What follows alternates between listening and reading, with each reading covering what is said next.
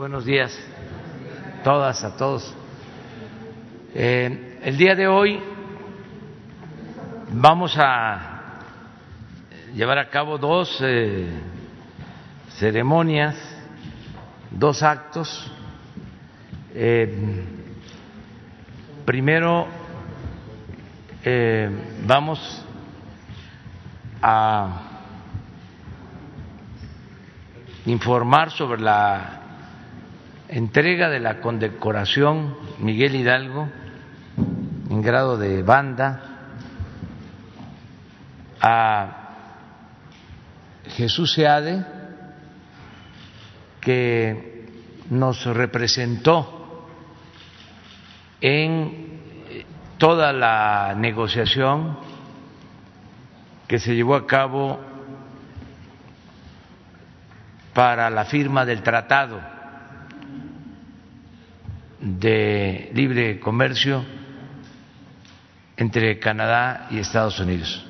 Jesús Seade es un profesional de la economía, de el comercio eh, internacional y fue muy importante, muy destacada su participación. Nos representó con eficacia y eh, supo establecer las bases para que este tratado beneficie a México, como está ya sucediendo, sin eh, ceder en nuestra independencia, en nuestra soberanía. Es un tratado comercial que significa la llegada de mucha inversión extranjera a México. Nuestro país es eh, muy atractivo en el concierto de las naciones para invertir, porque se tiene asegurado el mercado de América del Norte.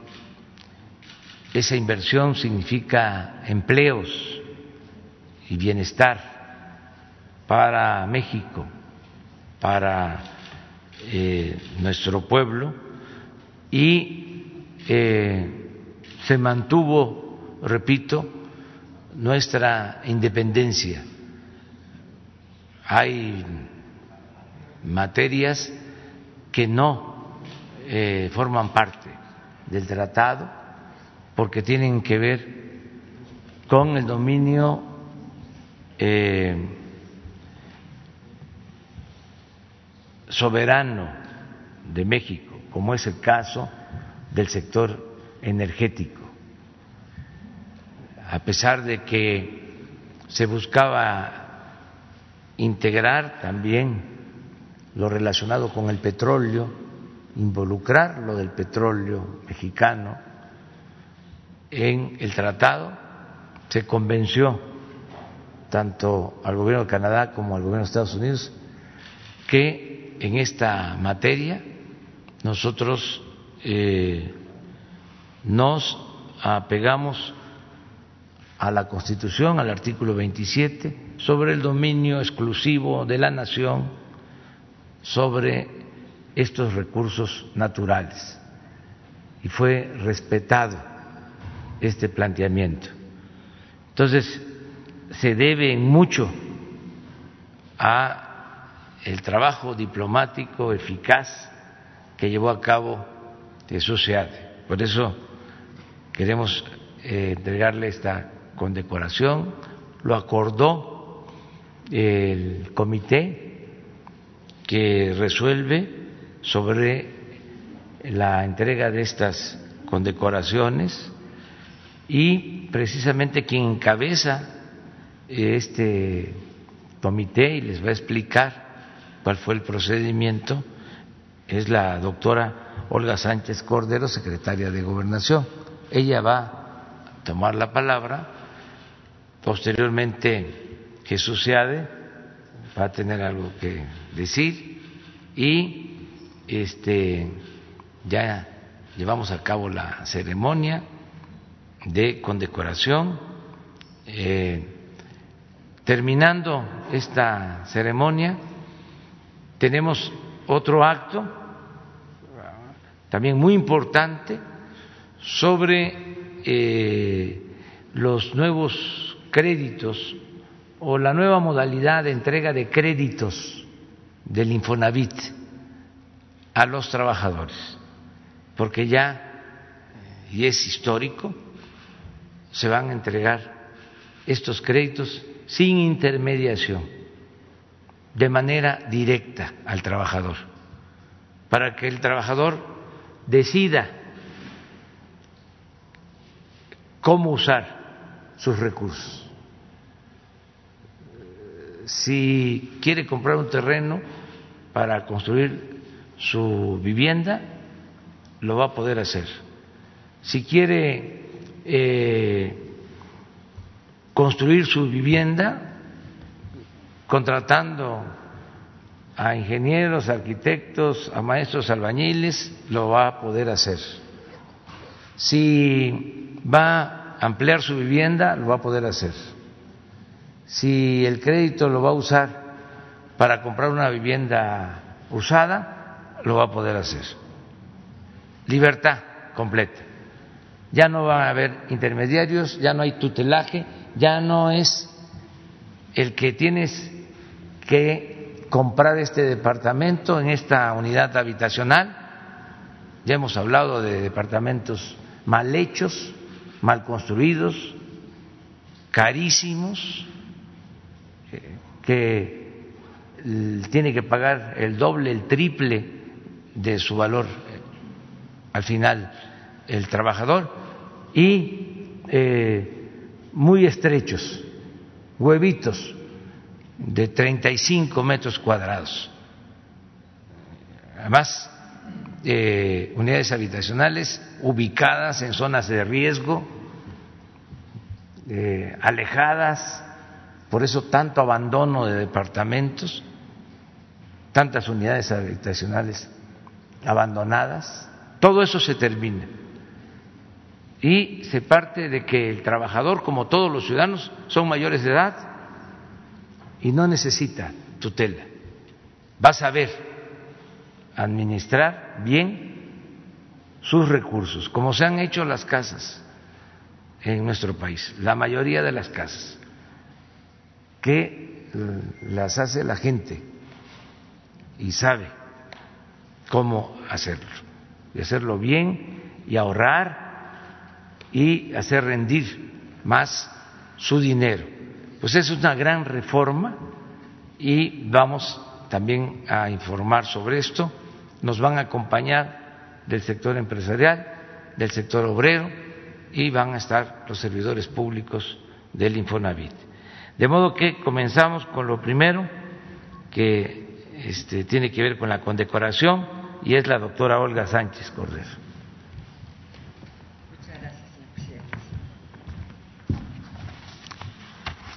Muy buenos días a todas, a todos.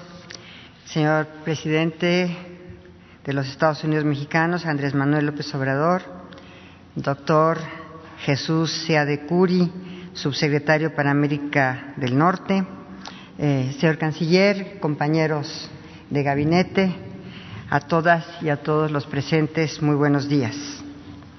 Señor presidente, el reconocimiento hacia las y los mexicanos que enaltecen a la nación es sin duda un acto de nobleza que en esta ocasión, gracias a usted, cobra una dimensión aún mayor por el hecho de distinguir a un mexicano de excelencia que ha permitido que haya más México en el mundo y más mundo en México. Me refiero a don Jesús Sea de Curi, que no recibe la más alta condecoración por parte del Estado mexicano, inspirada en los méritos y servicios a la patria prestados por Miguel Hidalgo y Costilla.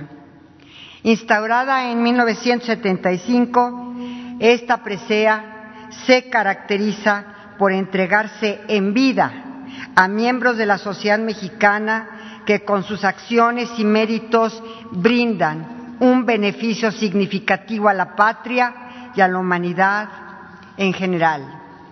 Y es tan excepcional que desde su creación por el, Honorable Congreso Mexicano hace 45 años, solo se ha otorgado a 10 personas, siendo la última vez que se entregó en su grado de banda el día del natalicio del Padre de la Patria, un 8 de mayo, pero de 1978, a don Hilario Durán Herreros, por sus 61 años de servicio al Estado y en específico por sus importantes aportaciones a la legislación aduanera y al programa de reforma administrativa que transformó en nuestro país la administración pública federal.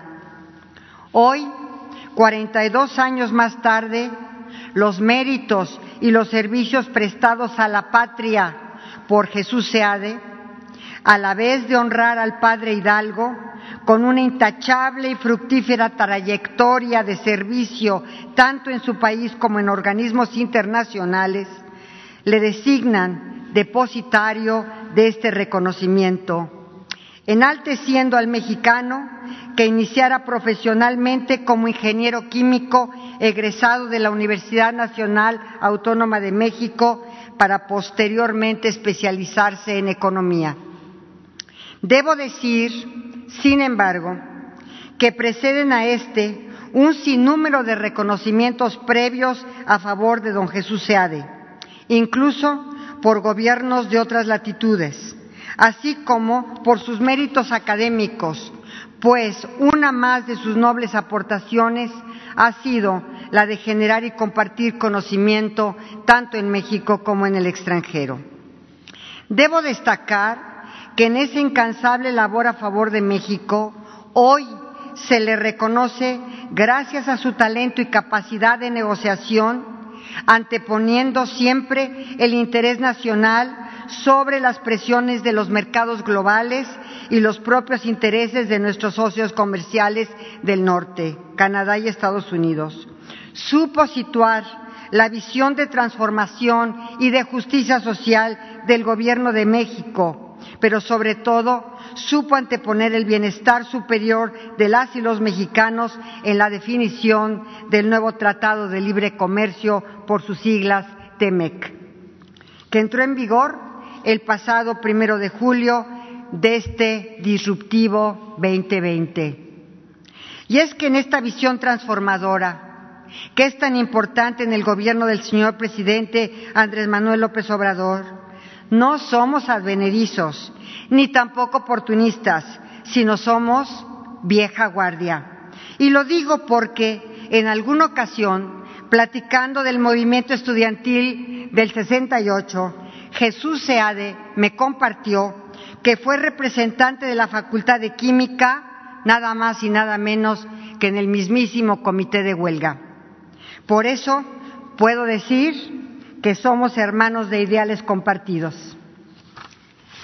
Gracias, doctor Seade, por representar y defender tan dignamente el lugar que nos corresponde en el concierto de las naciones, retomando para México el liderazgo geopolítico que legítimamente le pertenece en el concierto de las naciones.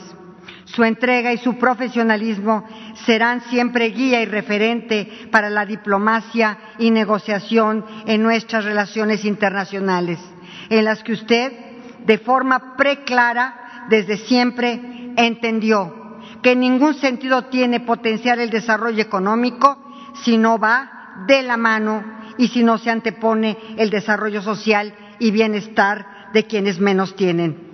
Muchas felicidades, doctor y enhorabuena. Muchas gracias.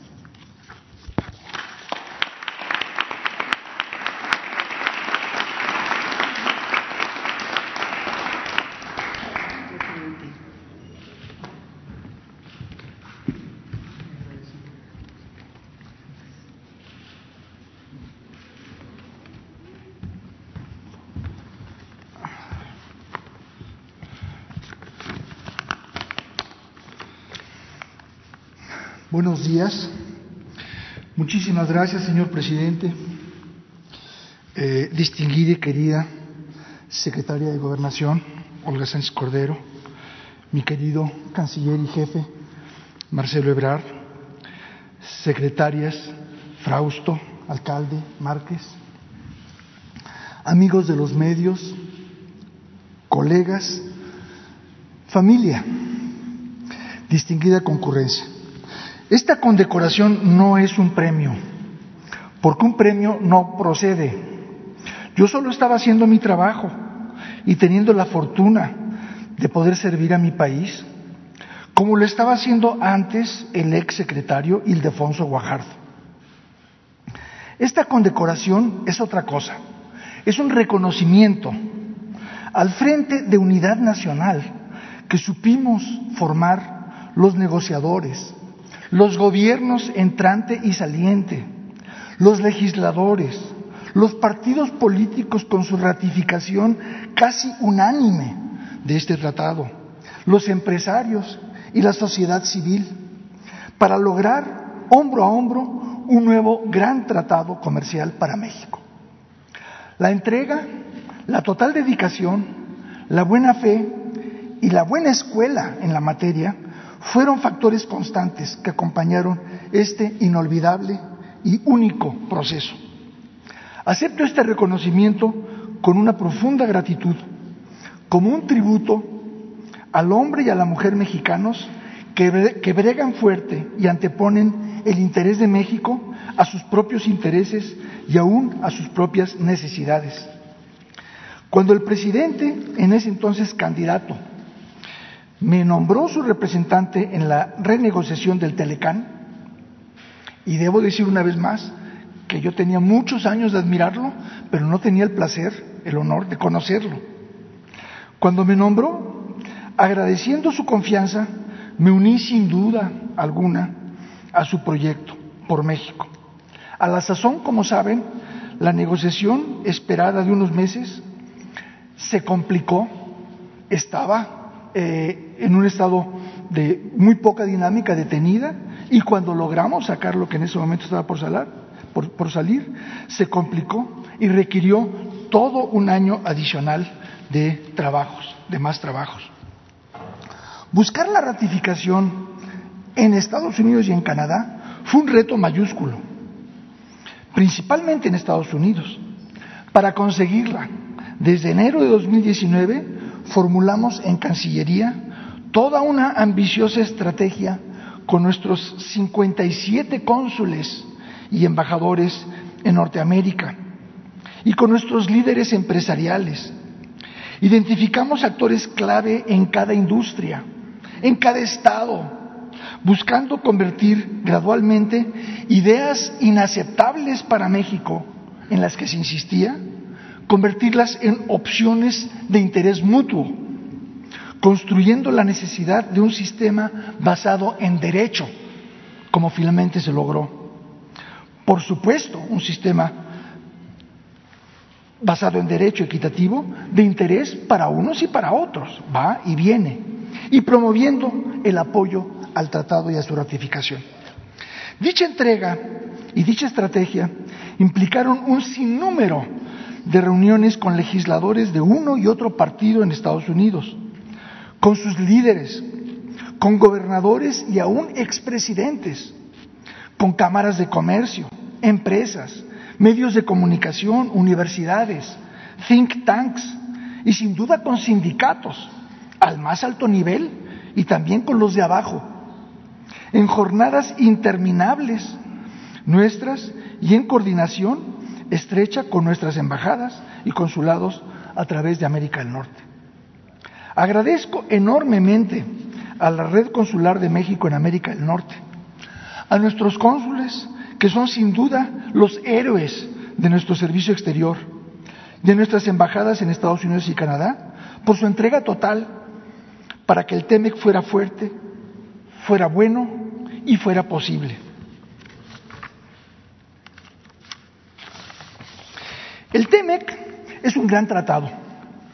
Es el primer tratado comercial en el orbe en incorporar elementos que abordan el impacto social del comercio internacional, como son la lucha contra la corrupción, los derechos laborales o la protección y ayuda a las pequeñas y medianas empresas.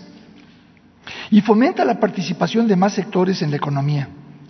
La incorporación de disciplinas de nueva generación lo convierte en un instrumento comercial de vanguardia. Quiero expresar mi aprecio por la interacción muy robusta, muy difícil, pero siempre constructiva, honorable, respetuosa y positiva, con el gran negociador de Estados Unidos, embajador Bob Lighthizer, con la negociadora en jefe de Canadá, la ahora viceprimer ministro Chrystia Freeland, así como con los brillantes asesores comerciales de los legisladores, tanto demócratas como republicanos en Estados Unidos. Fue solo juntos, todos ellos y todos nosotros, que fue posible sacar adelante esta gran empresa y hacerlo en términos no solo aceptables de cabo a rabo, sino un gran éxito para México y para la región. Me llena de dicha que hoy nuestros pueblos puedan celebrarlo.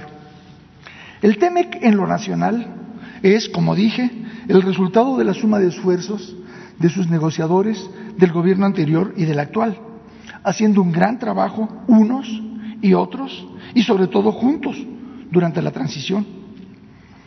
También subrayo la excelente cooperación que desde Cancillería tuvimos con las Secretarías de Economía, del Trabajo, Agricultura, Semarnat, en forma muy extensa con el Senado y con los representantes empresariales cuyo apoyo fue decisivo. Quisiera cerrar agradeciendo una vez más al presidente López Obrador por los altos niveles que exigió y la confianza con que nos distinguió para alcanzarlos. Y no es un cliché desde lo más hondo les digo que es un honor estar con Obrador. Mi agradecimiento profundo y extenso también al canciller Marcelo Ebrard por su apoyo comprometido y generoso, subrayo, en cada momento clave en que fue llamado a apoyar. A las secretarias Márquez y alcalde por el trabajo muy estrecho y la gran cooperación.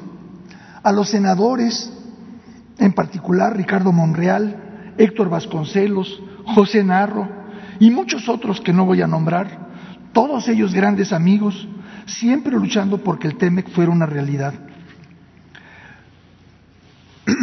Pero sobre todo, quisiera agradecer a mi asesora maestra, mi amada compañera y esposa, Dalsi, aquí presente, y a mis hijos.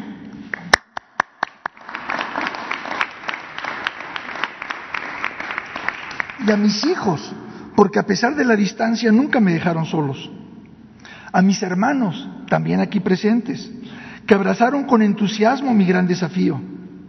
Y a mi querido equipo personal, mujeres, todas ellas, talentosísimas, y muy comprometidas por ser parte de esta gran entrega y resultados. Gracias desde lo más hondo. Ahora, a vivir con este gran tratado, a cumplir cabalmente con nuestros compromisos en él. Cumplir con nuestros compromisos no es subyugarse, es marchar hacia la modernidad, hacia un México de mejores prácticas y mayor justicia y a sacarle provecho a las amplias oportunidades de inversión y negocios que el TEMEC nos crea y nos ofrece. La recuperación económica de América del Norte, saliendo de la pandemia del COVID-19 y hacia un futuro mejor, tendrá al TEMEC como marco idóneo para el crecimiento económico regional y, por supuesto, nacional, fortaleciendo las cadenas de suministro en sectores clave y con ello protegiendo miles de empleos en los tres países. Finalmente, como algunos de ustedes saben, desde enero hablé con el presidente de mi deseo de volver a mi vida privada en Hong Kong. Negociar el tratado, el TEMEC, por mi país ha sido, uno de los más altos honores de mi carrera profesional. Tras estos meses de pandemia y una muy fuerte candidatura a la Organización Mundial del Comercio, que no llegó a puerto por insistencias políticas de ciertos países, pero que no por ello fue menos exitosa y fascinante. Mi familia me reclama. Agradezco opciones que el señor presidente y el señor canciller han considerado representando a mi país en grandes capitales en el exterior. Pero con su venia, señor presidente, queridos compañeros, queridos ministros, con su venia me retiro por ahora, por ahora para servir a mi país en otras formas, como siempre lo he hecho. Muchísimas gracias.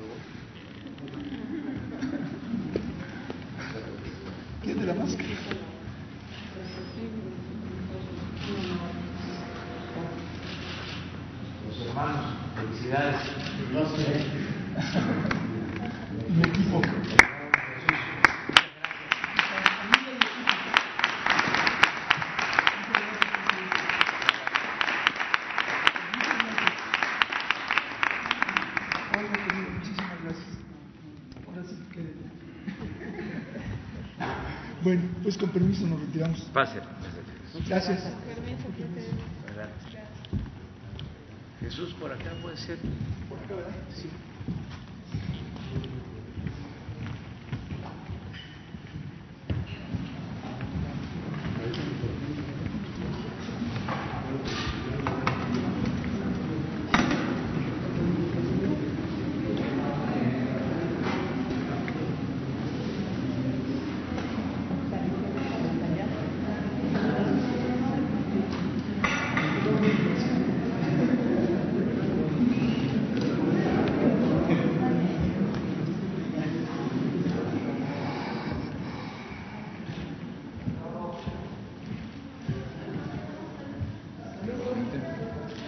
Bueno, pues eh, continuamos. Ahora vamos a presentar el proyecto de reforma a la ley de el Infonavit. Eh,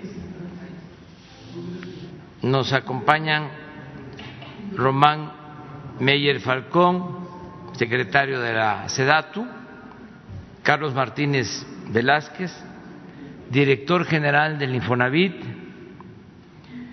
Fernando Salgado Delgado, secretario general sustituto de la CTM, José Manuel López Campos, presidente de la Concanaco, y Luisa María Alcalde, secretaria del Trabajo y Prevención Social.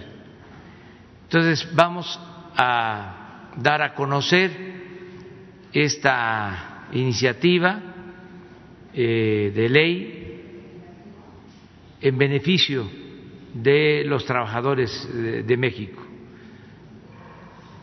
Adelante, Carlos. Gracias, presidente, y buenos días a todos. Vamos a presentar en las siguientes láminas cuáles son los elementos clave de la reforma que ha planteado el Ejecutivo. Adelantarles que es una reforma que hemos ya conversado con el propio presidente, los miembros del Consejo de Administración, eh, el secretario Meyer y la secretaria Alcalde son parte del Consejo, así como Fernando y José Manuel, y hemos discutido esta reforma y ya eh, al día de hoy se ha aprobado por consenso en la Comisión de Vivienda de la Cámara de Diputados y estaremos en espera de que concluya el proceso legislativo.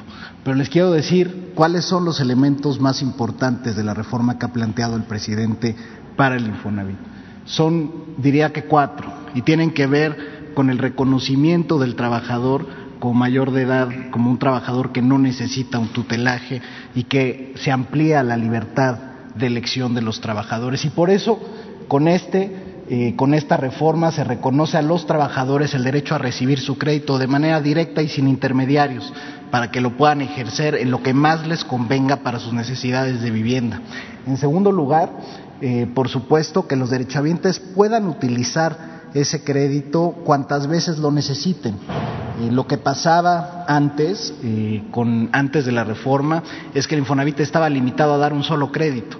Sin embargo, las necesidades de los trabajadores de vivienda eran adicionales a las de un crédito y por eso con esta reforma se abre la posibilidad de que puedan solicitar los créditos que necesiten.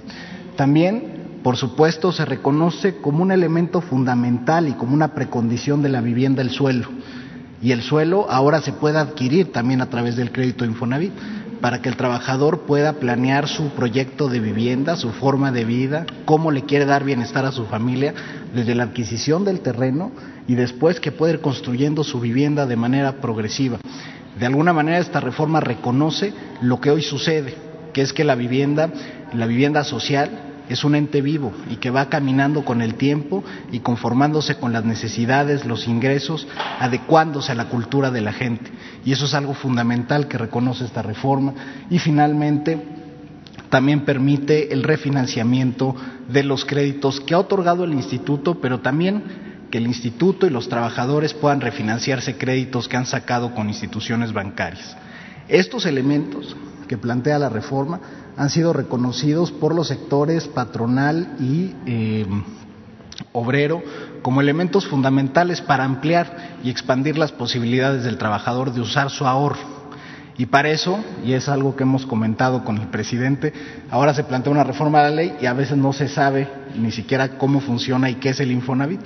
Y como ustedes saben y como, como lo hemos comentado en otras ocasiones, el Infonavit es un fondo que se, constituye de las aportaciones que hacen los patrones a nombre de los trabajadores y a través de estas aportaciones es que el Infonavit puede prestar del otro lado a quien necesita una casa. Y los pagos que hacen estos trabajadores sirven para que este ahorro se mantenga de manera vital y con rendimientos. Entonces es un fondo solidario de los trabajadores que se constituye con estas aportaciones patronales y que ahora van a poder usar en distintas modalidades para que puedan ampliar sus posibilidades de tener una mejor vivienda en las mejores condiciones, adecuadas a sus necesidades y a su cultura.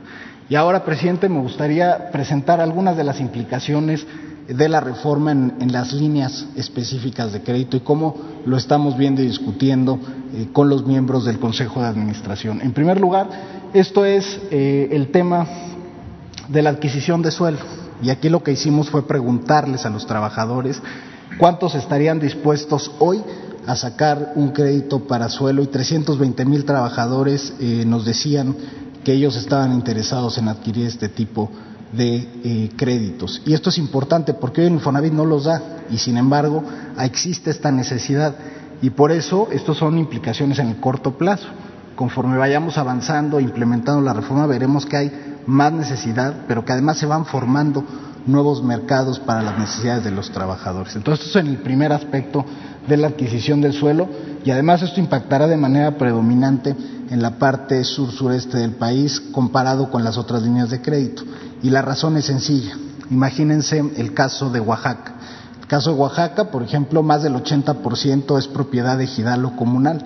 Ahí difícilmente los trabajadores van a encontrar eh, extensiones de terreno donde se puedan desarrollar estas eh, viviendas en, en serie, ¿no? como se hacía en el modelo anterior de vivienda. Sin embargo, sí pueden adquirir suelo ejidal comunal que haya adquirido derecho pleno y eso lo pueden hacer a través de su crédito Infonavit.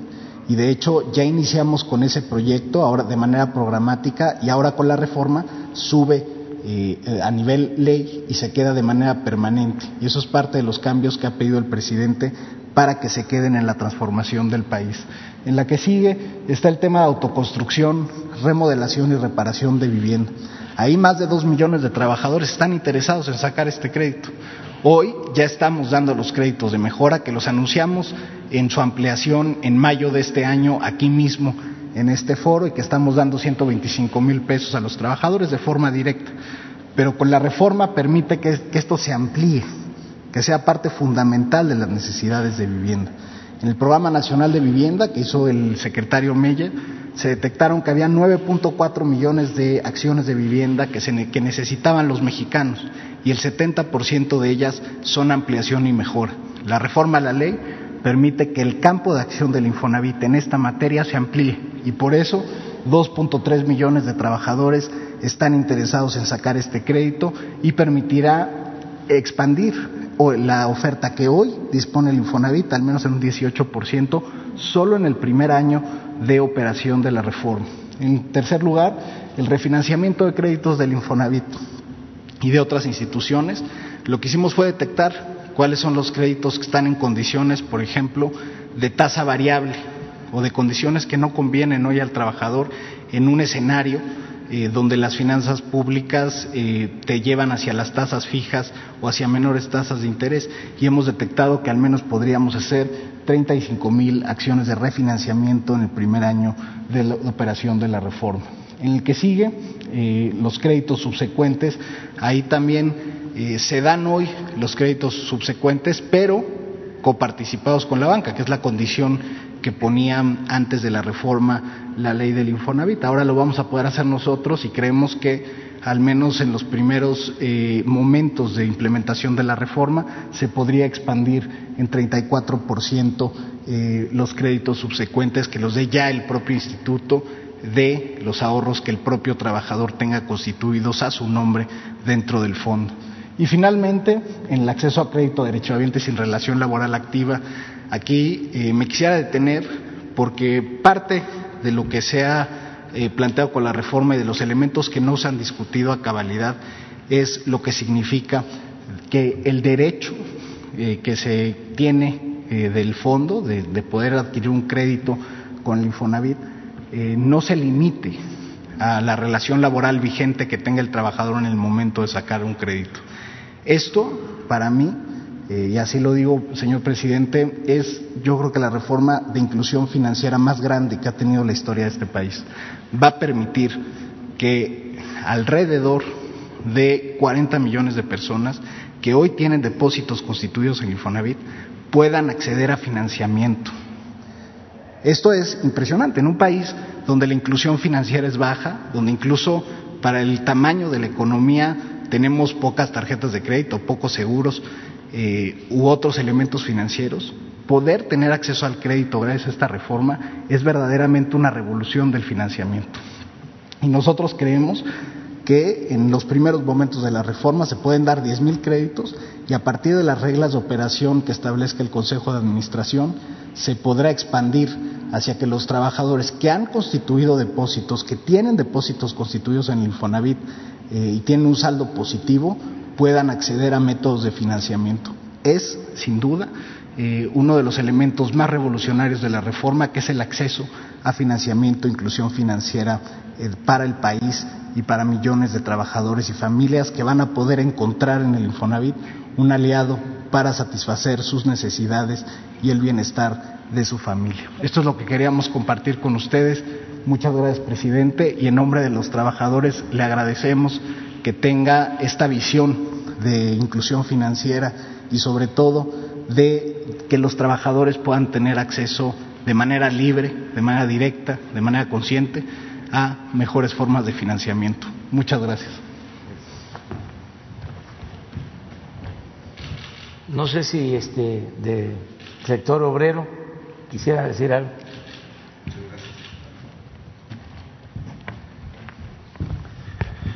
Buenos días a todas y a todos. Señor presidente, a partir de la reunión del Consejo de Administración con usted, se, intensificó el diálogo social entre SEDATU, Secretaría de Trabajo, Infonavit y los sectores productivos para que con ese diálogo social pudiéramos llegar a acuerdos, que fue una de las condiciones que puso el presidente de la República para impulsar esta reforma.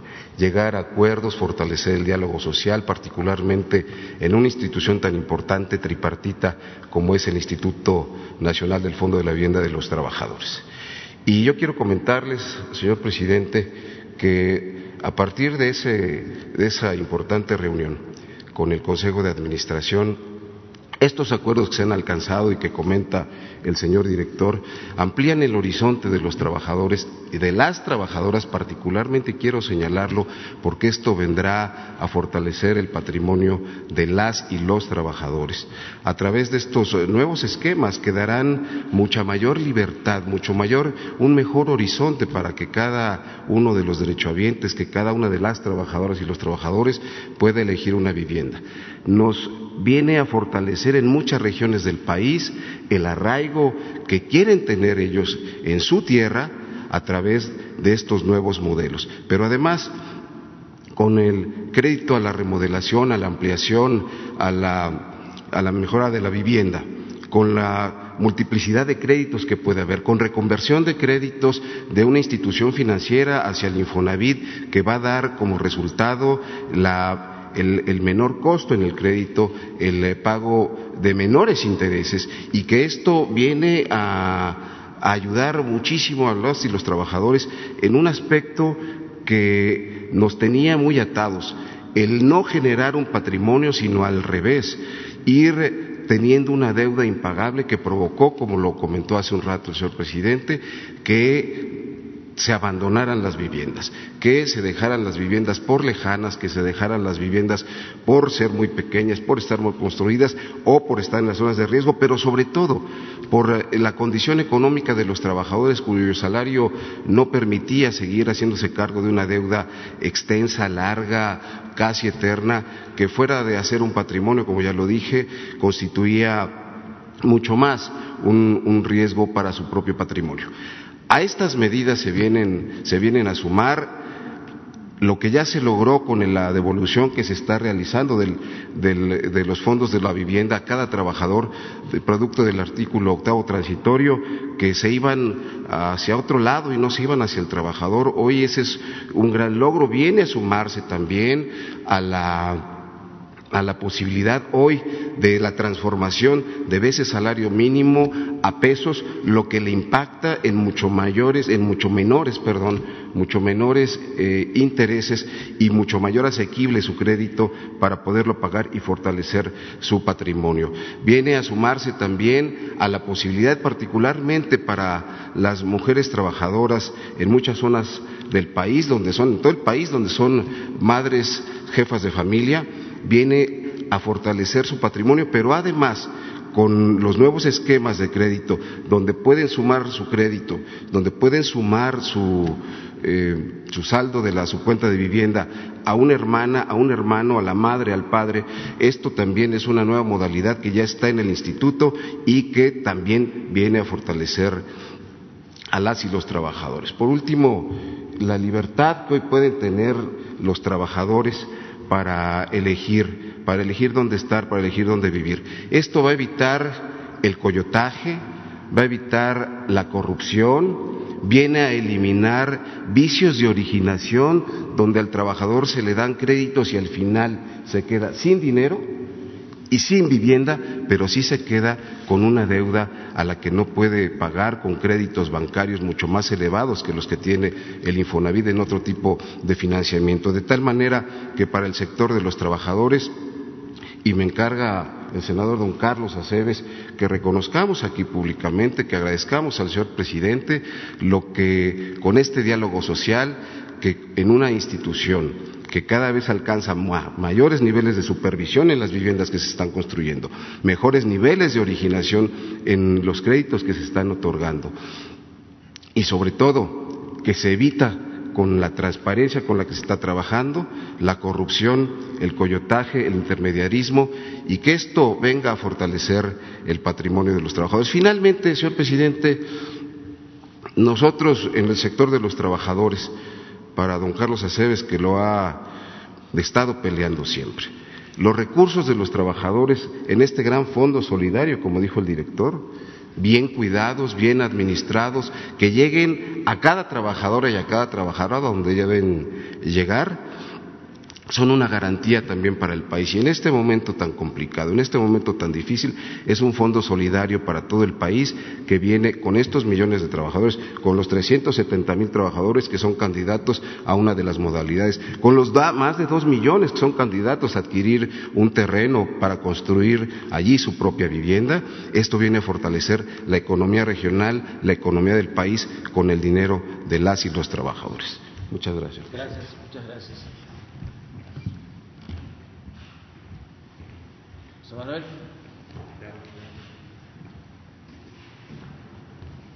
señor presidente. Con un respetuoso saludo al señor presidente y un afectuoso reconocimiento a quienes hoy nos acompañan en esta presentación. Eh, me honro en representar al sector empresarial y manifestar que la propuesta del presidente de la República para modificar la ley del Infonavit recientemente dictaminada en forma favorable por la Comisión de Vivienda de la Cámara de Diputados y que esperamos sea aprobada por ambas cámaras, permitirá a los trabajadores obtener un crédito cuantas veces lo necesiten de acuerdo a sus posibilidades. Podrán comprar un terreno, situación que anteriormente no era posible, donde podrán construir sus viviendas progresivamente de acuerdo a sus preferencias y a sus posibilidades.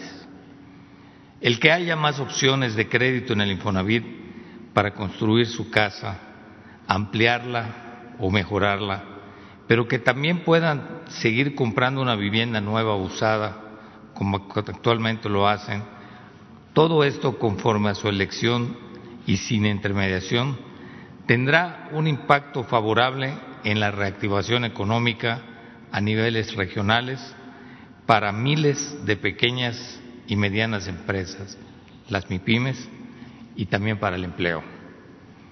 Estos cambios en la operación crediticia del Infonavit contribuirán también en la reactivación económica de las empresas constructoras de menor tamaño y también contribuirán en la demanda de insumos nacionales que genera la autoconstrucción y consecuentemente se reflejará en el empleo, creando un círculo virtuoso para las economías locales.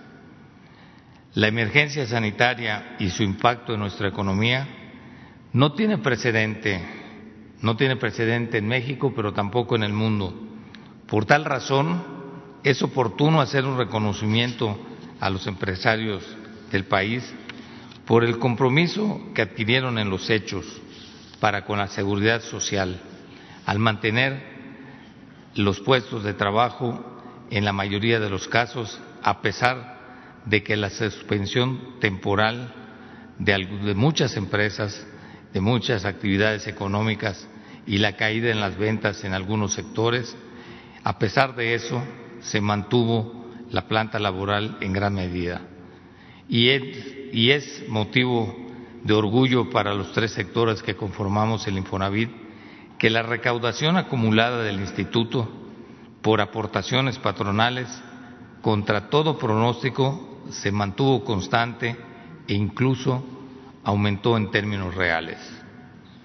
Debo compartirles, señor presidente, que en días pasados la CONCAMIN, Coparmex y CONCANACO, en forma coordinada iniciamos una campaña en nuestras empresas afiliadas para invitarlos a que en la recontratación prestaran atención a quienes tenían registrado un crédito vigente con el Infonavit para contribuir de esta forma a la seguridad patrimonial del trabajador y de sus familias. El pasado 13 de octubre, durante la reunión entre usted, señor presidente, y el Consejo Tripartita del Infonavit, los constructores de vivienda refrendaron el compromiso de mantener y elevar la calidad de las viviendas y en su adecuada ubicación. Como ya manifestó, los problemas de ubicación han generado, han tenido consecuencias y es un punto en el que se prestará especial atención. Así como la disposición de emprender nuevos modelos de negocio como es ofrecer terren, lotes con servicios para que puedan adquirir directamente el terreno los trabajadores y autoconstruir sus viviendas. Esto como una respuesta a las nuevas modificaciones que generarán un nuevo tiempo para la vivienda en México. Estamos seguros que esto contribuirá no solo a dinamizar la economía, sino a garantizarle a un mayor número de trabajadores y trabajadoras la oportunidad de acceder a una vivienda en sus diferentes modalidades y de poder remodelar y modificar las actuales. Y concluyo con un reconocimiento al Instituto por los apoyos brindados a patrones y trabajadores durante la contingencia sanitaria y otro reconocimiento adicional por las facilidades que recientemente se anunciaron con relación al buen fin, que es otra manera de reactivar la economía. Con el Infonavit está participando en el programa del buen fin, lo mismo que el FOBISTE, pero hoy estamos hablando del Instituto del Fondo Nacional de la Vivienda de los Trabajadores. Muchas gracias a todos. Muchas gracias, señor presidente. Con permiso. Pues este es eh, el proyecto de ley que ya está en curso para su aprobación. Vamos a darle seguimiento una vez que se apruebe.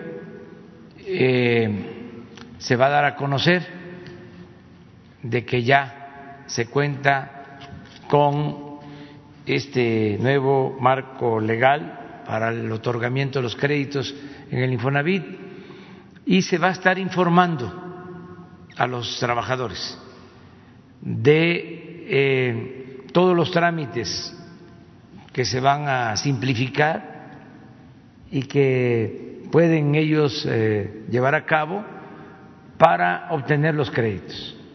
Porque como en otros asuntos, eh, a veces falta información, no hay información para todos.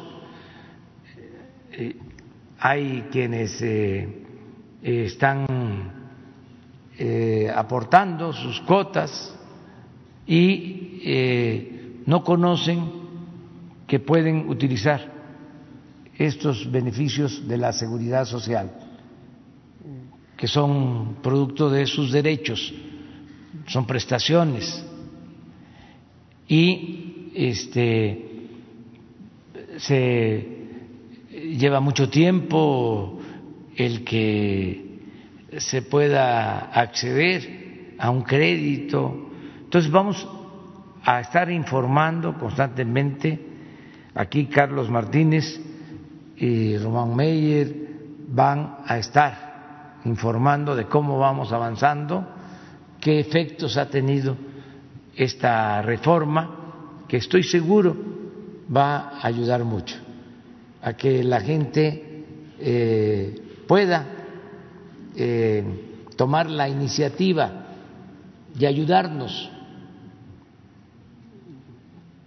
Ya es la democracia, es el gobierno del pueblo para el pueblo y con el pueblo ya no es un ciudadano imaginario que debe ser conducido, eh, asesorado, tutelado. Ya no es la política corporativa, es la política democrática, de participación libre de los ciudadanos. Cada ciudadano puede actuar con libertad y ejercer sus derechos. Por eso, todo lo que el gobierno está llevando a cabo se eh, traslada a la gente de manera directa, sin intermediación, porque el ciudadano es mayor de edad, el pueblo sabe lo que le conviene, lo que no le conviene, no es que se requiera de eh, estos mecanismos de intermediación, sino procurar que todos actuemos con mayor libertad. Se usaban eh, muchos eufemismos, eh, mitos, cómo se le va a dar a un trabajador un crédito si no sabe construir una casa. Muchas veces ese trabajador que recibía el crédito es un trabajador de la construcción que se dedica a eso, a hacer casas. ¿Por qué? Porque se necesitaba eh, mantener a este aparato de intermediación costosísimo, oneroso, porque hacían grandes negocios en la construcción de todas las unidades habitacionales. Empresarios deshonestos, no generalizo porque también hay empresarios de la construcción muy honestos, íntegros, responsables, pero también surgieron en los últimos años nuevas empresas como hongos después de la lluvia y políticos o familiares de políticos para hacer unidades habitacionales que ahora están abandonadas porque no les importaba la gente, no les importaba el pueblo, les importaba hacer el negocio, el atraco. Por eso, a comprar terrenos en Greña, en los cerros, porque ahí compraban eh, por hectárea, no por metro cuadrado. Pero no hay transporte, pero no hay agua, está muy lejos. Eso no importa. Lo que interesa es que ya tengo el permiso para comprar un, un cerro que me cuesta muy poco y ahí voy a construir y ya tengo el acuerdo para recibir el dinero de los créditos de los trabajadores. Ya después vemos quién se va a ir a vivir allá. Pero yo ya hice mi negocio, mi tranza. Entonces eso se termina. Y yo quiero pues agradecer mucho a este organismo tripartito porque fue un planteamiento que se hizo en un consejo de administración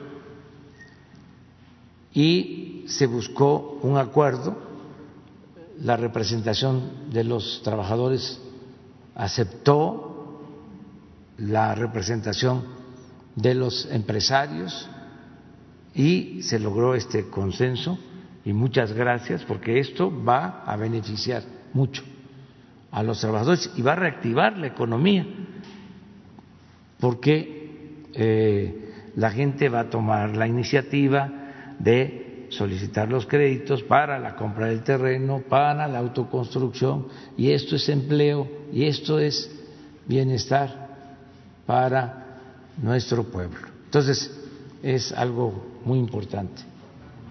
Mande. Román. Gracias, señor presidente. Bueno, eh, muchas gracias a todos y todas. Este, con su permiso, eh, como parte de la estrategia que aquí se ha presentado, esta modificación de ley muy importante, eh, atiende unos elementos fundamentales que nosotros determinamos en el programa, digamos, el programa nacional de vivienda. Cuando nosotros eh, conformamos este documento, empezamos a trabajar desde el 2017, incluso 2016, y toda la información que nos estaba arrojando, todos los datos estadísticos, es que la gran mayoría de la población mexicana autoconstruye su vivienda. Estamos hablando que dos terceras partes de los mexicanos autoproducen su vivienda. Seguramente muchos de ustedes eh, así fue el caso, así vivieron, en el caso mío también. Eh, yo crecí en una vivienda que se fue autoproduciendo conforme eh, se tenía dinero para hacer un cuarto más o colar un piso más.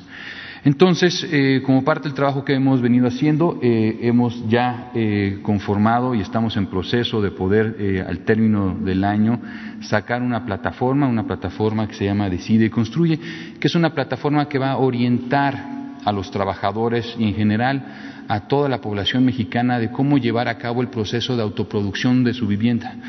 se divide digamos, en tres componentes eh, básicos. Este es el conjunto de instituciones que van a estar colaborando dentro de esta plataforma, que van a estar sumando sus propios programas, toda la información para que en un solo sitio eh, todos los derechohabientes, todos los mexicanos puedan encontrar información fundamental para la mejor toma de decisión en el proceso de autoproducción o en la adquisición de un lote o un lote con servicios como aquí se ha mencionado. Eh, la plataforma se divide en tres componentes, la parte de información, la parte de herramientas y la parte de servicios. Eh, siguiente lámina. En la parte de información, ¿qué información va a tener esta plataforma que sea útil para todos nosotros? Va a tener un programa, los programas y apoyos que está ofreciendo el sector eh, público y también, digamos, cada una de las diferentes instituciones van a poder entrar, van a poder averiguar cuál es el tipo de programa que más les conviene va a haber información para conocer todas las necesidades de las obras, digamos, esto va a estar acompañado con un conjunto de tutoriales, con videos que les va a venir explicando cómo se hace una programación de su obra, cómo se determinan las necesidades, ¿no? Va a haber un conjunto de sistemas de cuestionarios que van a arrojar cuál es la necesidad fundamental, eh, si se requiere la ampliación, si se requiere un baño, de qué dimensiones, con qué características y cuál va a ser el costo estimado de esa vivienda. Entonces la plataforma va a empezar a conformarse de tal suerte que va a dar información muy palpable a costos reales regionales, porque no es lo mismo el metro cuadrado tanto en Tijuana como en Yucatán como en el Estado de México. Los insumos van variando. Entonces sí es importante que eh, la población tenga esta información de forma directa.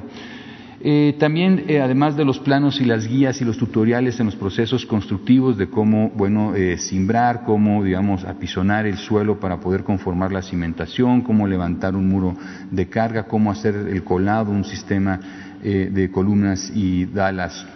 Se va a también tener un conjunto de planos y manuales eh, hemos venido trabajando con el propio instituto, con otras eh, también instituciones que ven temas de vivienda, en la conformación de tipologías de vivienda con una eh, visión regional. Eso quiere decir que tenemos ya diferentes prototipos de vivienda que responden a temas de climas, a temas de orientaciones, a temas de materiales, Gran parte de la crítica que habíamos hecho y hemos seguido haciendo a la anterior política de vivienda es que el mismo modelo de vivienda se replicaba tanto en Tapachula como en el Estado de México como en Chihuahua. Pero los usos y costumbres, los materiales, eh, la forma de vivir es muy diferente, no, no se puede hacer el mismo modelo.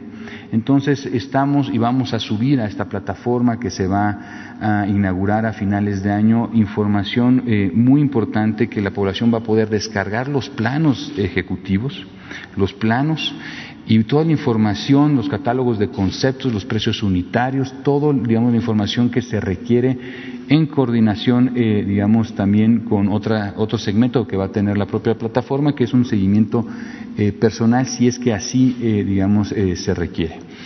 La orientación sobre los trámites, también vamos a estar sumando toda la orientación de los trámites que solicitan los gobiernos municipales. Son los gobiernos municipales quienes dictaminan qué permisos se requieren para la obtención de un mejoramiento, una ampliación o una vivienda nueva.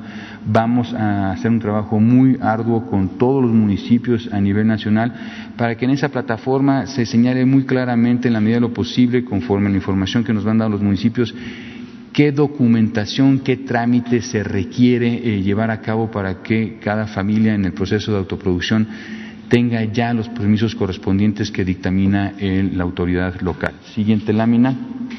En la parte de herramientas, eh, un autodiagnóstico que se va a poder llenar de forma, eh, digamos, automática, que nos va a arrojar le va a arrojar al derechohabiente o, digamos, a quien tenga estas eh, dudas, eh, cuáles van a ser las necesidades que se requieren para mejorar o ampliar o sustituir su vivienda. Una calculadora de costos de obras es un tema fundamental. En muchas ocasiones, eh, quienes no tienen conocimiento de construcción, cuesta trabajo decir, bueno, ¿cuánto me va a costar la remodelación? Cuesta seis mil pesos el metro cuadrado, cuesta siete mil pesos el metro cuadrado, cuesta nueve mil. ¿Cuánto cuesta el metro cuadrado de una vivienda nueva? Pues mucho, muchas veces va a depender de las características de cómo esté conformada la vivienda. Entonces, esta calculadora va a poder arrojar eh, insumos muy importantes a la población para que de forma previa la población sepa que eh, cuánto es el costo estimado en la acción de vivienda que se quiere realizar. También eh, un cuestionario para, eh, digamos, identificar eh, cuestiones de mejoras que se pueden llevar a cabo. Siguiente lámina. Y los servicios, bueno, estamos en el proceso de conformar una plataforma donde técnicos, ya sean arquitectos, ya sean ingenieros, se puedan dar de alta, que previamente estén calificados, que hay un proceso para poder calificarlos y si alguien quiere eh, contratar un arquitecto, un ingeniero en la región donde viva en esa plataforma, puedan ver, eh, digamos, estos eh, servicios que se están ofreciendo por particulares o por empresas para un tema de asesoría técnica en el proceso de autoproducción de la vivienda. Es un tema fundamental. En muchas ocasiones Muchas de las familias sí requieren estos, este acompañamiento técnico y la plataforma eh, va para eso, va, a servir en ese sentido. Vamos a hacer una convocatoria a nivel nacional para que este, profesionistas se puedan subir a esta plataforma, puedan dar sus servicios, que estén calificados y que puedan atender sobre todo a la población que vive en la zona donde este eh, servidor se haya dado de alta. Asimismo, bueno, eh, la, conocer la oferta de materiales y precios, eh, eso es muy importante. Habíamos comentado que van variando los costos de la varilla, del cemento o de los insumos como el ladrillo o el block, eh, dependiendo de cada una de las diferentes regiones. Entonces, la plataforma dará esta información a, digamos, a los derechohabientes o a quienes quieran acceder a esta plataforma. Y por último, eh, conocer, digamos, la oferta de suelo disponible. Es un trabajo que se tiene que llevar en coordinación muy estrechamente con los municipios. Recordar que son los municipios quienes dictaminan los programas de desarrollo urbano, que dictaminan dónde se puede construir y qué se puede construir. Entonces es un trabajo que va a venirse conformando y desarrollando en los próximos meses, en los próximos años. Entonces, con esto concluimos, es una plataforma que viene a apoyar de forma técnica a esta nueva, eh, digamos, política pública en materia de vivienda, entendiendo que la gran mayoría de los mexicanos autoproducen su propia vivienda. Muchas gracias, señor presidente. Muy buena la explicación. Un video, sí.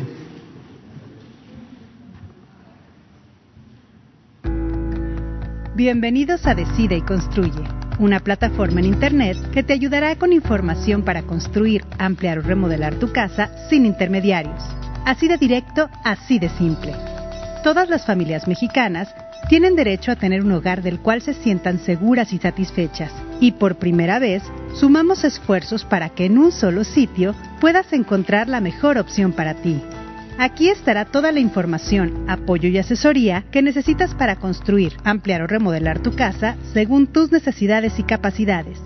En Decide y Construye podrás identificar si el terreno de tu casa se encuentra en una zona de riesgo, así como información para construir de manera segura, calcular con claridad para que prepares tu presupuesto antes de arrancar tu proyecto, encontrar cuál es la oferta de productos de crédito y los subsidios que ofrece el gobierno, además de otras opciones a las que podrás acceder para pagar tu obra y manejar tus propios recursos sin intermediarios. Hallarás información para realizar tu obra paso a paso, considerando todas las etapas de la construcción. También podrás descargar los planos y manuales para llevar a cabo la construcción de una vivienda nueva y adecuada a las condiciones del clima donde te encuentres. A partir de diciembre del 2020, podrás tener todas estas opciones cerca de ti y al alcance de tu mano. Recuerda que en esta plataforma podrás encontrar asesoría y apoyo técnico. Ingresa a decideyconstruye.gov.mx e infórmate. Sin vueltas, primero tu casa. Decide y construye. Gobierno de México. Muy bien, pues abrimos. A ver, empezamos aquí. Un compañero y una compañera. ¿Qué tal, presidente? Eh, funciones del panel. Eh, Carlos Guzmán de Noticias. Dos preguntas, eh, una para con relación al tema y una para usted, señor presidente.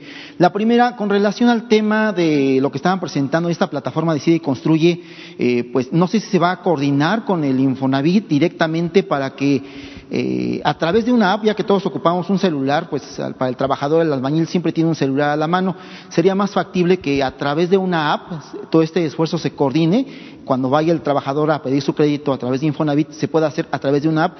Y eh, relacionada con, con esto, eh, Inicialmente, ¿a cuántos eh, trabajadores se planea beneficiar?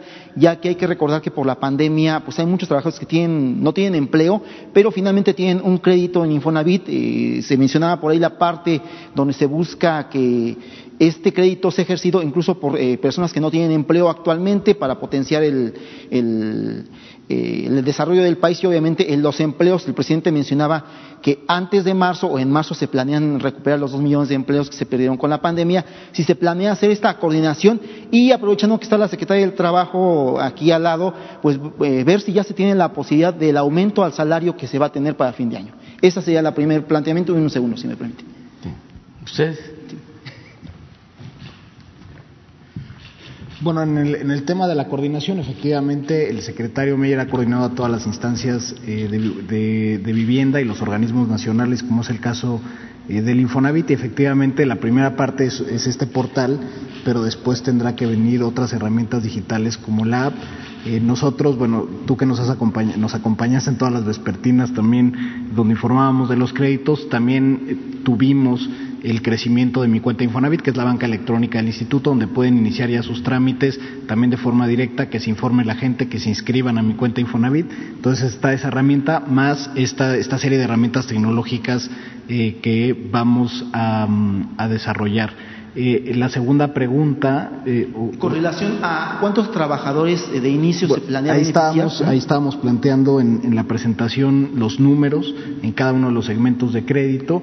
Eh, veíamos que, digamos, en términos brutos y generales, veíamos un aumento para el primer año del 18% de los créditos. Entonces tú imagínate que cada año damos medio millón de créditos, solo en el primer año de operación de la reforma estimamos que haya una expansión del 18% eh, de los créditos otorgados por parte del instituto en las distintas líneas y evidentemente una vez que se apruebe la reforma y, nos, y tengamos las reglas de operación de cada una de las líneas, también podremos ir haciendo eh, mayor expansión y como decía el presidente, la idea es simplificar las cosas, que no sea engorroso, que no sea burocrático y que la gente pueda utilizar sus recursos.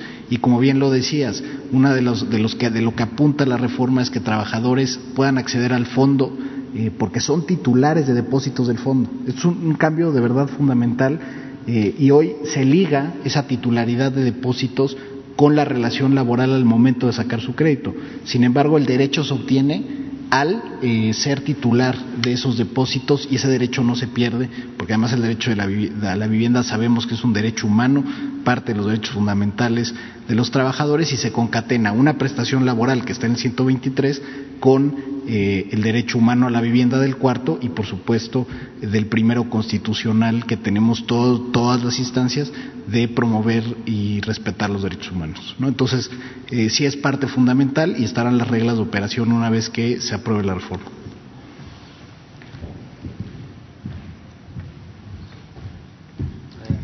Su permiso, presidente. Em, Carlos, respecto a la pregunta del salario mínimo, podemos eh, informarte, todavía no hay una decisión. Recordemos que eh, la determinación anual del salario mínimo se decide de manera tripartita a través de la Comisión de Salarios Mínimos, que así como el Infonavit se integra con representantes del gobierno, representantes de los empresarios y representantes del sector obrero. Ya iniciamos con esta eh, digamos, esta discusión, esta mesa de diálogo. Esperamos que la decisión sea tomada por consenso, como se tomó este año y el año anterior. Recordemos que en 2019 hubo un incremento del 16%, 100% en el caso de la frontera este año un incremento del 20%. Esperamos continuar con una ruta de recuperación. El salario mínimo quedó durante muchos años por debajo de la pobreza y estamos en un esfuerzo para recuperar su poder adquisitivo. Entonces, en ese diálogo constructivo vamos a seguir generando acuerdos y esperemos próximamente pues el presidente pueda anunciar el incremento de este año. Gracias. Eh, una segunda, eh, nosotros también cubrimos la Cámara Alta, el Senado de la República. Tenemos un caso que nos llama eh, la atención. En la matutina del 14 de marzo del año pasado, Santiago Nieto, el titular de la UIF, se refería a las campañas negras que han orquestado en su contra, señor presidente. entre ellas, la llamada Operación Berlín. No sé si usted, bueno, seguramente usted recuerda todo este tipo de, cuestiones, esta calle famosa de Coyoacán, donde se confabuló, todo esto. Eh, una ya conocida campaña en su contra, en la que obviamente estaban, están los hermanos Agustín y Enrique Coppel eh, Luque. Es bien sabido que en Sinaloa los Coppel han estado financiando eh, en las acciones del senador Rubén Rocha Moya, que quiere ser candidato a gobernador, en esta cuestión de aspirantes, suspirantes y todo esto que hay eh, buscando, obviamente, otros puestos. Eh, usted ha dicho que no va a meter mano en esta parte. Eh, la pregunta sería, ¿permitiría que este grupo de los COPEL metiera mano y tomara control, en este caso, de Morena, de Sinaloa, a través del senador Rocha? Bueno, yo comentarles que eh, todas las campañas sucias, campañas negras que hemos padecido, pues eh, no han, al final, en resumidas cuentas, no han tenido eh, efecto. Se hizo la campaña aquella de que yo era un peligro para México un bombardeo en los medios de información como nunca se había visto. Se pusieron todos de acuerdo en los medios, con honrosas excepciones.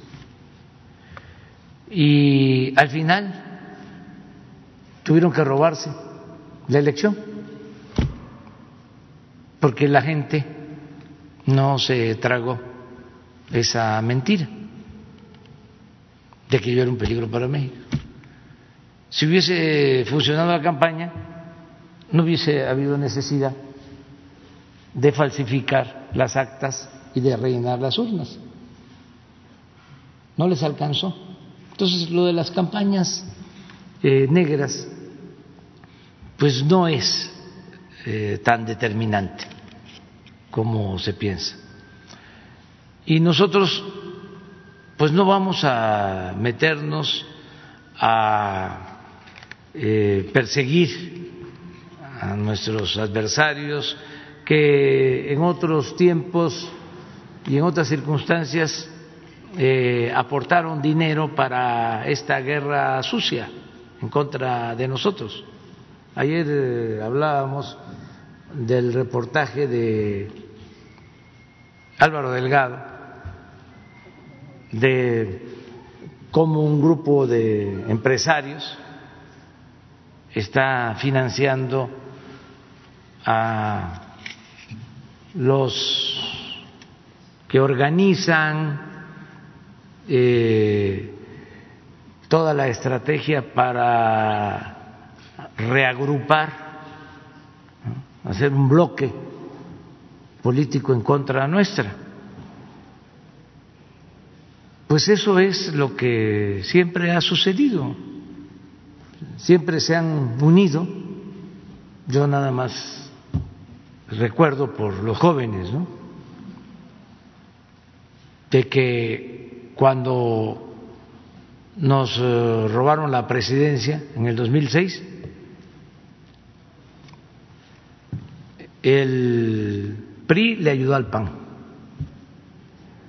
Tengo pruebas gobernadores del PRI que le ayudaron al PAN. El gobernador de Nuevo León, en ese entonces, Natividad González Parás, este, se alineó al PAN y fue el que llevó a cabo el operativo de fraude en Nuevo León en contra nuestra. Otro gobernador, para no mencionarlos a todos, es muy penoso. El de Tamaulipas, que está ahora en la cárcel, el mismo PAN al que en ese entonces le ayudó para la imposición de Felipe Calderón, lo tiene en la cárcel. Acuérdense de aquella llamada, ¿no? Porque desde el gobierno Fox nombró a los secretarios como delegados en cada estado para operar el fraude. Y en Tamaulipas le tocó al que era secretario de comunicaciones. Ahora me acuerdo de su nombre. Cerizola. A él le tocó. Y al día siguiente de la elección se da a conocer una llamada de Cerizola con este gobernador que ahora está preso, diciéndole muchas gracias, te pasaste. Este tiene hasta una palabra ahí. Un día vamos a poner la llamada. Todo esto por los jóvenes, ¿no? Para refrescar la memoria. Este, ¿Qué pasa en el 12?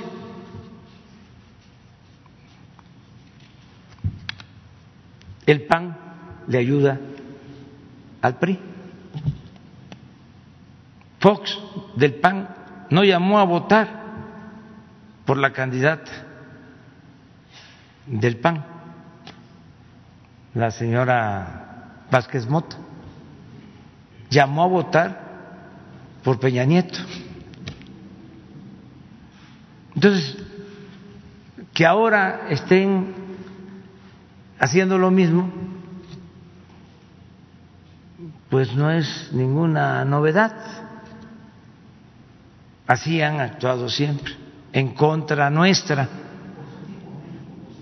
porque no quieren o no querían antes el cambio y ahora lo que quieren es el retroceso, retrogradar, dar marcha atrás a lo que estamos haciendo, dar marcha atrás a la transformación. Cuando dicen es el grupo del sí, sí, sí, sí, sí, a la corrupción, sí a la pobreza, sí a que el gobierno esté al servicio de una minoría rapaz,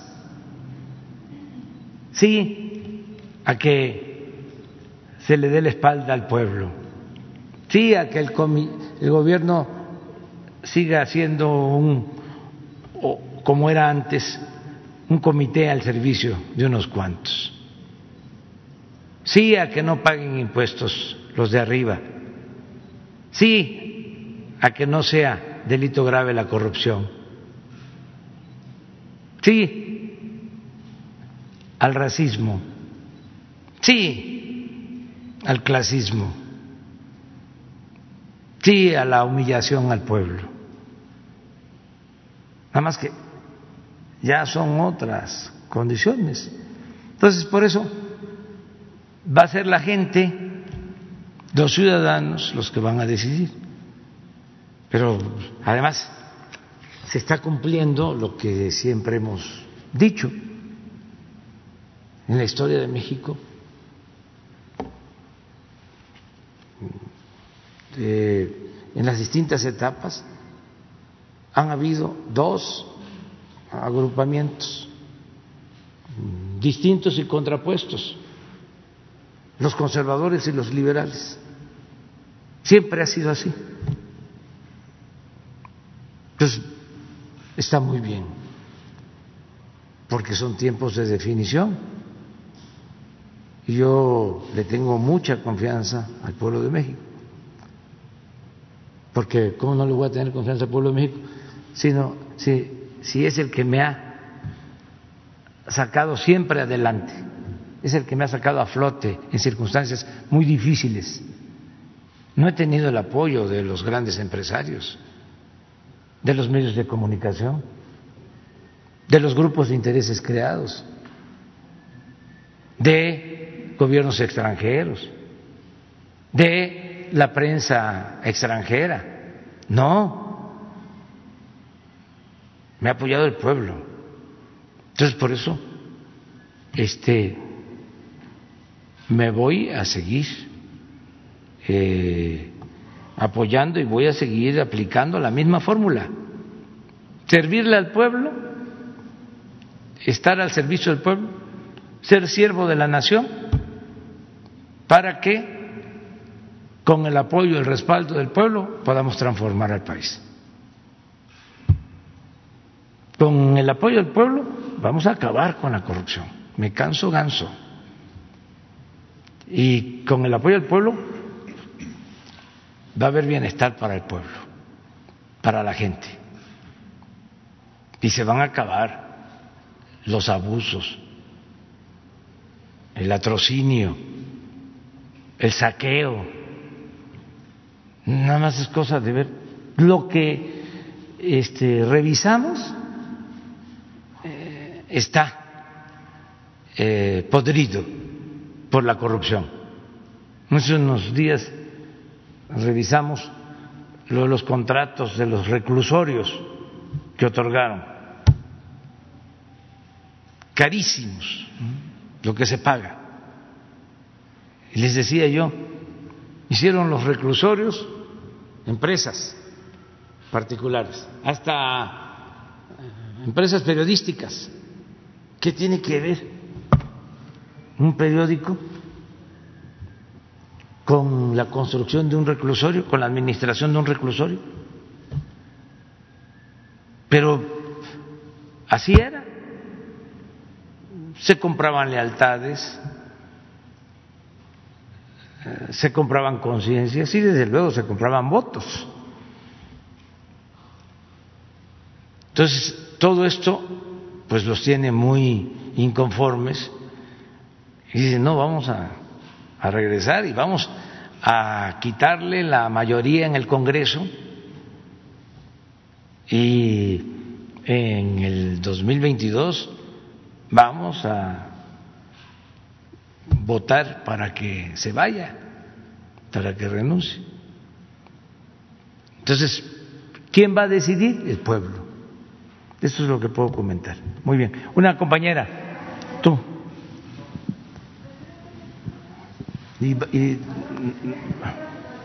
Buenos días, presidente. No, para la fila de atrás después. Buenos días. ¿Los qué? Ah, pero vamos a contestar este. Ah, vamos a, para que los que nos están viendo, vamos a poner la conversación esa, de ese entonces. Está interesante, ¿no? O sea, es por los por los este por los jóvenes, porque ¿cuándo sucedió esto? En el 2006, ¿no? Hace 14 años. ¿Eh? Bueno, yo creo que sí. Sí, sí, sí. No, pero 14 años, hace 14 años fue, no más o menos. 14 años, pues sí están ahorita en segundo de secundaria. Los que nacieron entonces, o sea, quieren saber. Ya segundo de secundaria ya es para este aprender sobre las ciencias sociales, sobre el civismo, ¿sí? sobre la historia. Entonces están, que el 14 años están como en segundo, tercero de secundaria, o sea, y, en efecto no habían nacido cuando esto. Entonces sí, sí ayuda mucho. Y los que ya tienen 20 o ya están, pues tenían 6 años. seguramente no se enteraron de esto. Vamos a refrescar la memoria, pero a ver. Fabiola Ayala de Publimetro. Eh, regresando al tema de Estados Unidos, ayer se habló o que hubo una aclaración por parte del eh, equipo de Biden que solicitaba una llamada con, su equipo, con el Gobierno de México.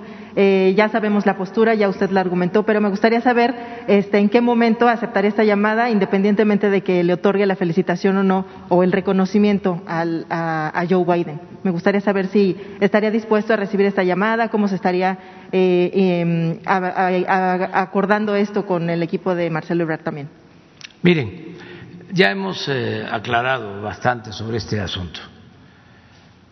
Y hay eh, confusión o no se quieren entender las cosas porque durante el periodo neoliberal se hicieron a un lado los principios de política exterior de México, principios que se fueron construyendo a través del tiempo, que tienen como punto de partida, si queremos ubicarlos en el tiempo, en las posturas de los liberales, en particular la postura de Juárez, la frase eh, eh, entre los individuos como entre, entre los pueblos como entre las naciones, el respeto al derecho ajeno es la paz. Entonces, así se vino conformando nuestra política exterior. La revolución, lo mismo, eh, hubieron aportes fundamentales para la nueva política exterior. Lo que hizo el general Cárdenas, imagínense, eh, darle asilo a Trotsky, eh, recuperar, este, proteger a los refugiados españoles, eh, darle eh, protección, abrir las puertas a la comunidad judía perseguida, el que cuando todos en la OEA votan por la expulsión de Cuba, el único país que se opone es México, durante el gobierno del presidente López Mateos. Bueno, pero antes, un canciller Estrada, creo que 1930, a ver si, ¿sí? Define muy claramente lo que está en la Constitución, en el artículo 89. Solo me gustaría. Eh, la no intervención y la autodeterminación de los pueblos. Y este canciller, Estrada, eh, envía un memorándum a embajadores de México precisamente para que se abstengan de participar de opinar en asuntos de otras naciones y que seamos respetuosos de los procesos internos de las elecciones en otros pueblos. Entonces, con apego a esa política de principios, de no intervención y de autodeterminación de los pueblos, nosotros no podemos hacer un reconocimiento de ningún tipo a un gobierno que todavía no está legal y legítimamente constituido. ¿Solicitaría entonces también respeto del lado del equipo de Biden para que eh, aguarden no, estos tiempos? Ya creo yo que lo han entendido. Quienes no lo han entendido y están generando mucho ruido, pues son nuestros adversarios aquí y algunos diplomáticos improvisados, sin principios, que no entienden lo que es o debe ser la política exterior apegada al artículo 89, fracción décima de nuestra Constitución. Hoy en la mañana le pedí porque eh, lo sugirió el secretario de Relaciones Exteriores, Marcelo Ebrard, de que redactara un memorando para todas las embajadas y consulados y que anexara el texto básico de la doctrina Estrada. Ya, como dicen los abogados cuando se enojan, que les leyera la Constitución. que no es redundante, pero es para que se entienda bien. El 89 completo y la doctrina Estrada. Y esa es nuestra postura. Y no estamos en contra ni a favor de nadie. Es sencillamente, terminan sus procesos, esperamos, porque es una decisión de otro país, de otro pueblo, bueno, es hasta de sentido común. Primero, son más de 140 millones de eh, votantes. Una parte vota por un partido, otra parte vota por otro. ¿Cómo nosotros nos vamos a convertir en juez? ¿Quién nos autoriza eso? A irnos a meter a un proceso interno. Tenemos que respetar a los ciudadanos de otros países, pero además se trata de una elección en un país en donde hay 38 millones de mexicanos. Y lo mismo, unos seguramente, no todos, votaron por un partido, otros votaron por otro partido. ¿Cómo de manera irresponsable nosotros vamos a pronunciarnos por uno o por otro? No nos corresponde. Eso es intervencionismo que si no reconocemos van a haber represalias. No, no tienen por qué haber represalias. Porque nos estamos apegando a nuestra política de principios, a nuestra legalidad. Además, no somos colonia, somos un país libre, independiente, soberano. El gobierno de México no es pelele de ningún gobierno extranjero. Me gustaría hacerle otro planteamiento de otro tema.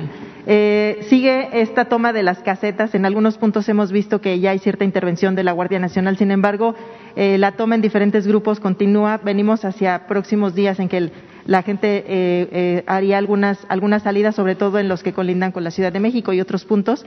Y si ya tienen un, plan mayor o, cómo ha estado avanzando este, este proyecto de identificar los grupos que están siendo responsables de esta toma de casetas, que superan quizá este, la, protesta legítima de, quien busca este, llamar la atención por sus, por sus propuestas. Sí, es este, pues un modo uh, operandi el tomar las casetas para sacar dinero. Es un acto ilícito. Es como el huachicol.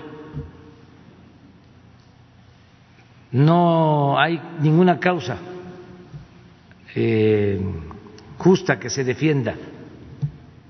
No es porque hubo una represión. La policía reprimió a unos manifestantes y entonces en protesta se toma la caseta. O porque hace falta agua potable en la colonia cerca de la caseta. O porque cuando se hizo la autopista no los eh, indemnizaron. No, no hay nada de eso. Son grupos que se dedican a eh, medrar. Entonces, vamos nosotros a seguir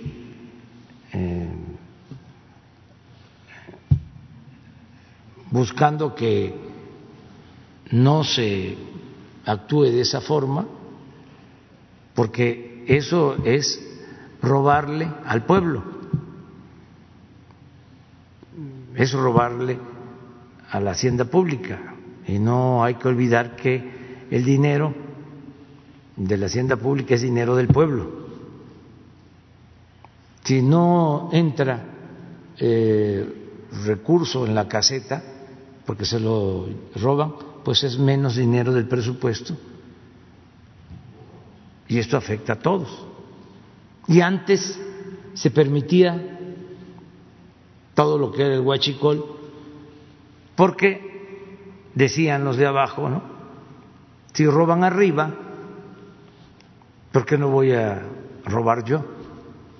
Ya no hay robadera arriba y no debe de haber en medio ni abajo cero corrupción.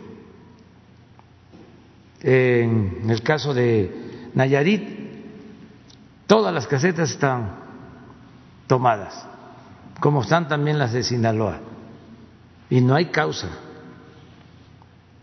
Y este, yo hago un llamado a toda la gente porque muchos van ahí sin tener eh, claro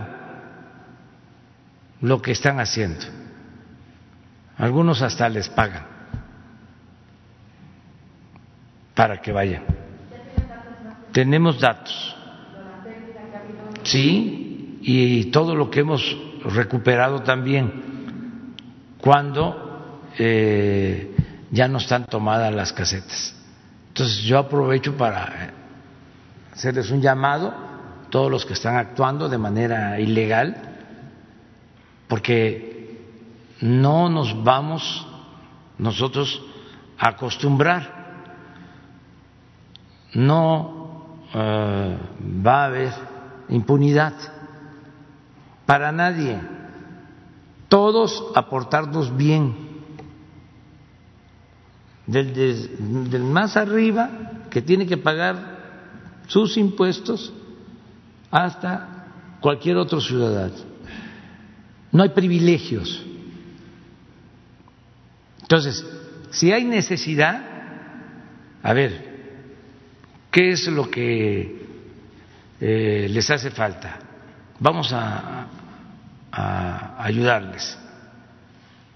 Si eh, son jóvenes que no tienen trabajo, a ver, eh, vas a trabajar como aprendiz. eh, no te va a faltar tu salario mínimo mientras estás capacitando. Y no hay límite, ¿eh? es para todos. Que nadie diga, es que no tengo trabajo, no tengo para comer. No, el gobierno está obligado a que se tenga trabajo y que se tenga alimentos, que nadie padezca de hambre, pero no permitir la ilegalidad. Eso es lo que puedo decirte. Vamos a seguir informando cada mes, alrededor del día 20, se informa sobre el avance en materia de seguridad y vamos a informar sobre la situación de las casetas, cuántas casetas eh, se han recuperado, cuánto dinero ha implicado en beneficio de la hacienda pública, cuántos procesos judiciales eh, están abiertos, cuántos detenidos, cuántas casetas todavía están tomadas, pero aquí aprovecho para hacer el llamado de que no vamos nosotros a permitir la ilegalidad, o sea, porque seríamos cómplices de actos eh, delictivos. Hombre, y luego va.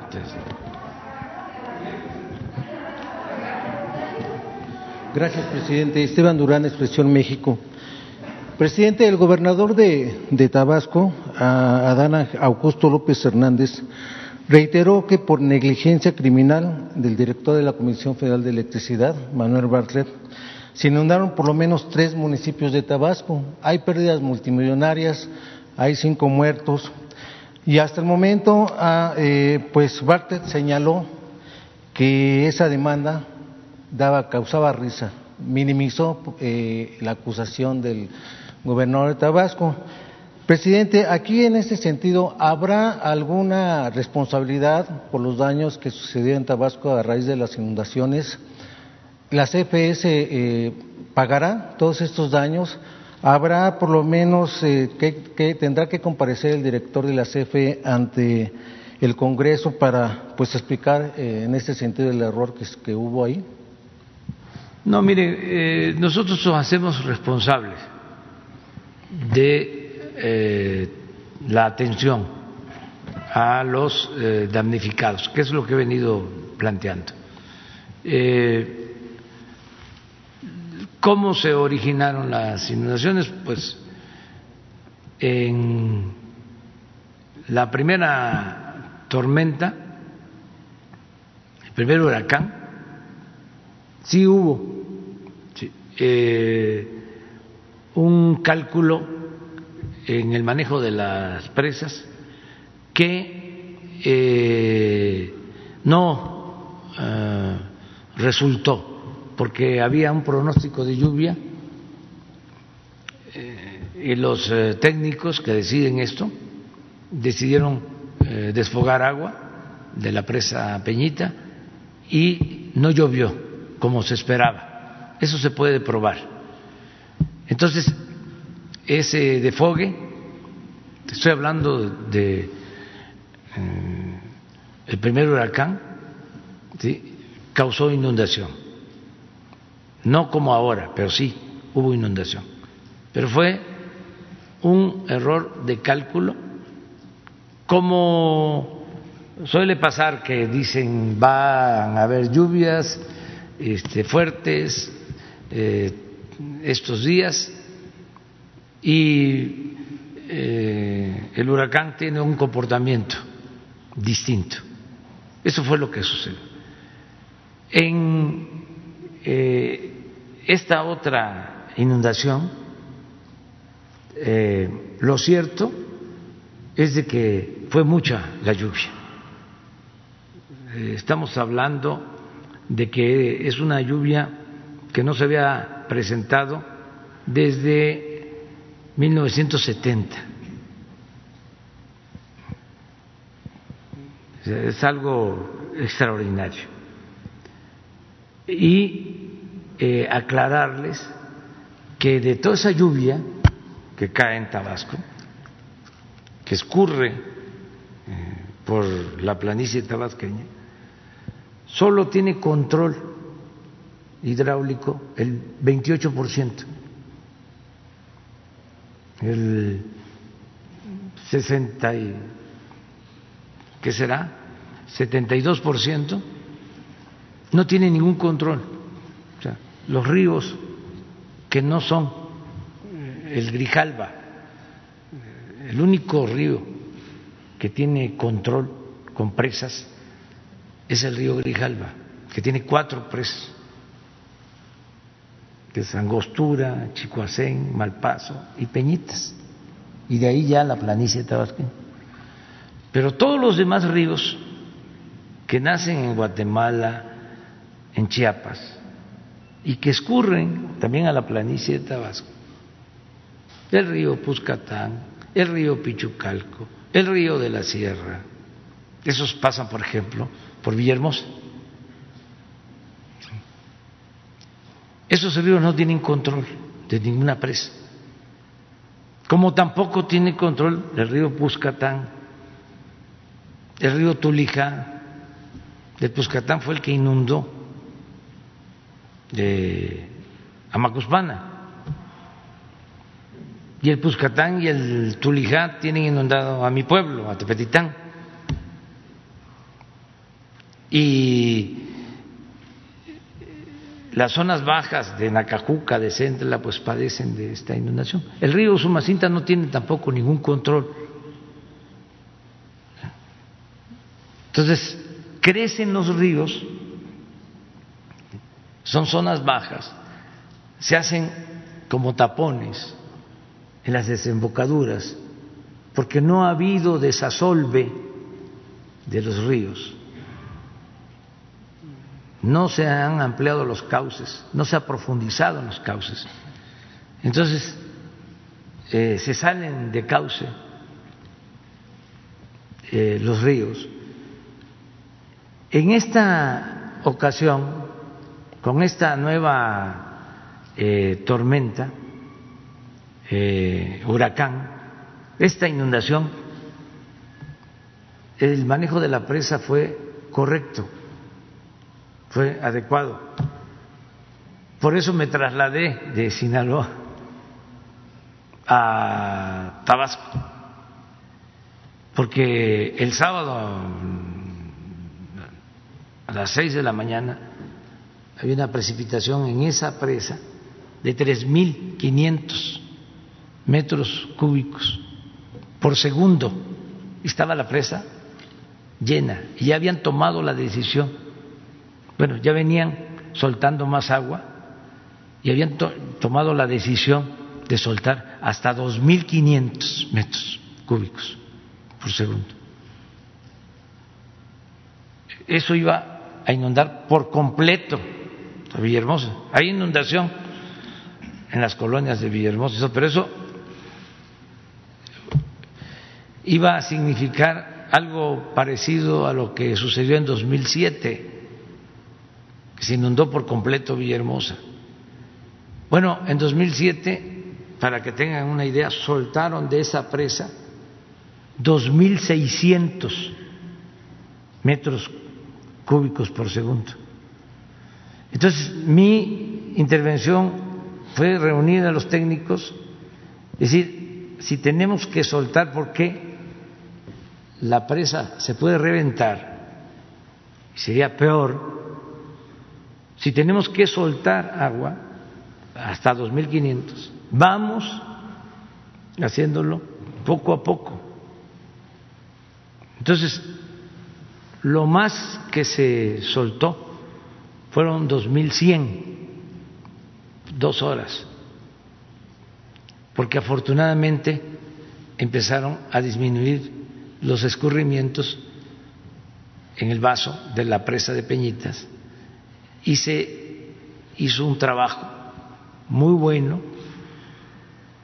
y ahora pues ya este la precipitación es como de 800 eh, eh, metros cúbicos por segundo.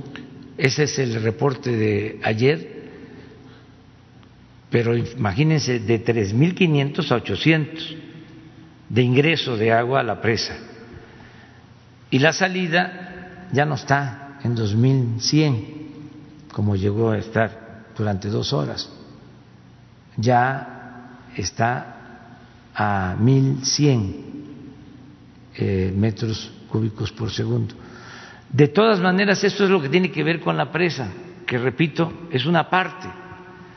Todos los demás ríos que no tienen control, pues crecieron mucho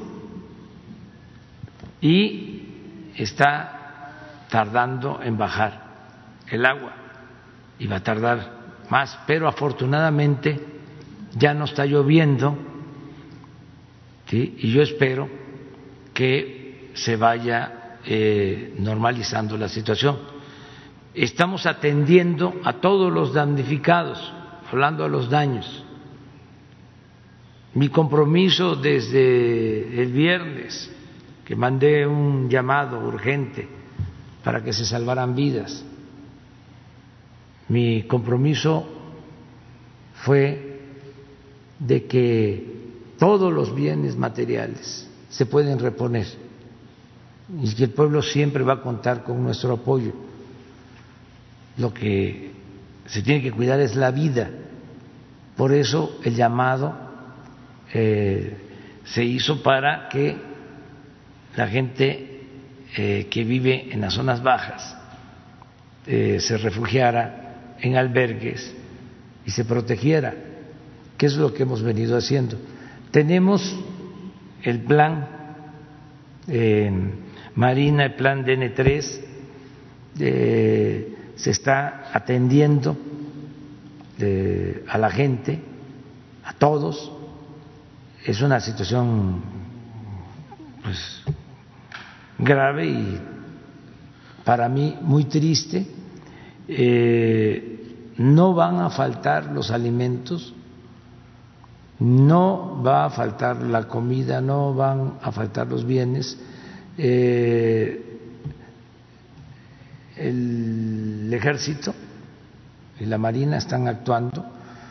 Vamos eh, a que la gente tenga todo lo que necesita en esta circunstancia, todo lo que necesita en esta circunstancia, y estamos ya, ayer eh, llevamos a cabo una reunión del gabinete con los gobernadores de Chiapas, con el gobernador de Tabasco, para implementar un programa integral y evitar las inundaciones, un programa integral que va a consistir en comprar dragas para desasolvar los ríos, hacer bordos, un programa integral que va a significar tener un control estricto de las presas del Grijalba, puede ser que no generen energía eléctrica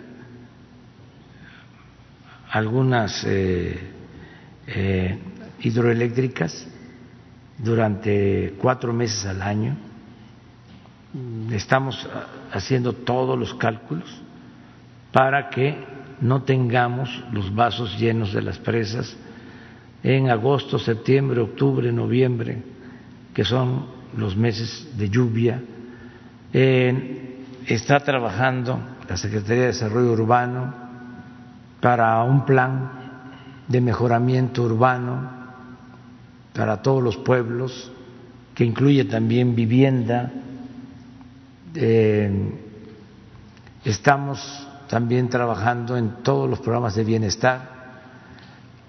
Antes de esto, eh, he dado instrucciones al secretario de la Defensa para que eh, tengan todos los víveres, todos los alimentos que se requieran y junto con la Marina se entreguen estos apoyos para que no le falte la alimentación al pueblo. Sí, presidente, eh, ¿se vale que un funcionario de esta talla manifieste que ese tipo de demandas le cause risa y que además diga torpe al mandatario de Tabasco? Es que no me quiero meter en eso. Además, este, somos nosotros bastante eh, tolerantes en cuanto a que se expresen los servidores públicos. Prohibido prohibir, que haya polémica, poner por encima la libertad. Hace unos días comenté que no me gustaba lo que hicieron en Estados Unidos, con todo respeto. Presidente. Con todo respeto, eso de que censurar. ¿Cómo? Este, apagar la televisión porque está hablando alguien, apagar el radio. En Estados Unidos, que han defendido tanto la libertad de expresión, es una de las libertades fundamentales, la libertad de prensa. Nunca había pasado eso. ¿Y qué miedo se puede tener a que la gente hable. Además, el que no habla bien, no estoy hablando del que se come las heces o el que habla despacito. Me refiero al que insulta, al que eh, manifiesta o expresa cosas sin fundamentos, al que no se autolimita, al que no eh, argumenta, sino este, se lanza sin pruebas. ¿Saben qué hace? El ridículo. Entonces, ¿para qué le apagan? Déjenlo a cualquiera. Dejen que la gente sea la que decida si le gusta o no le gusta. ¿Por qué? ¿Censurar?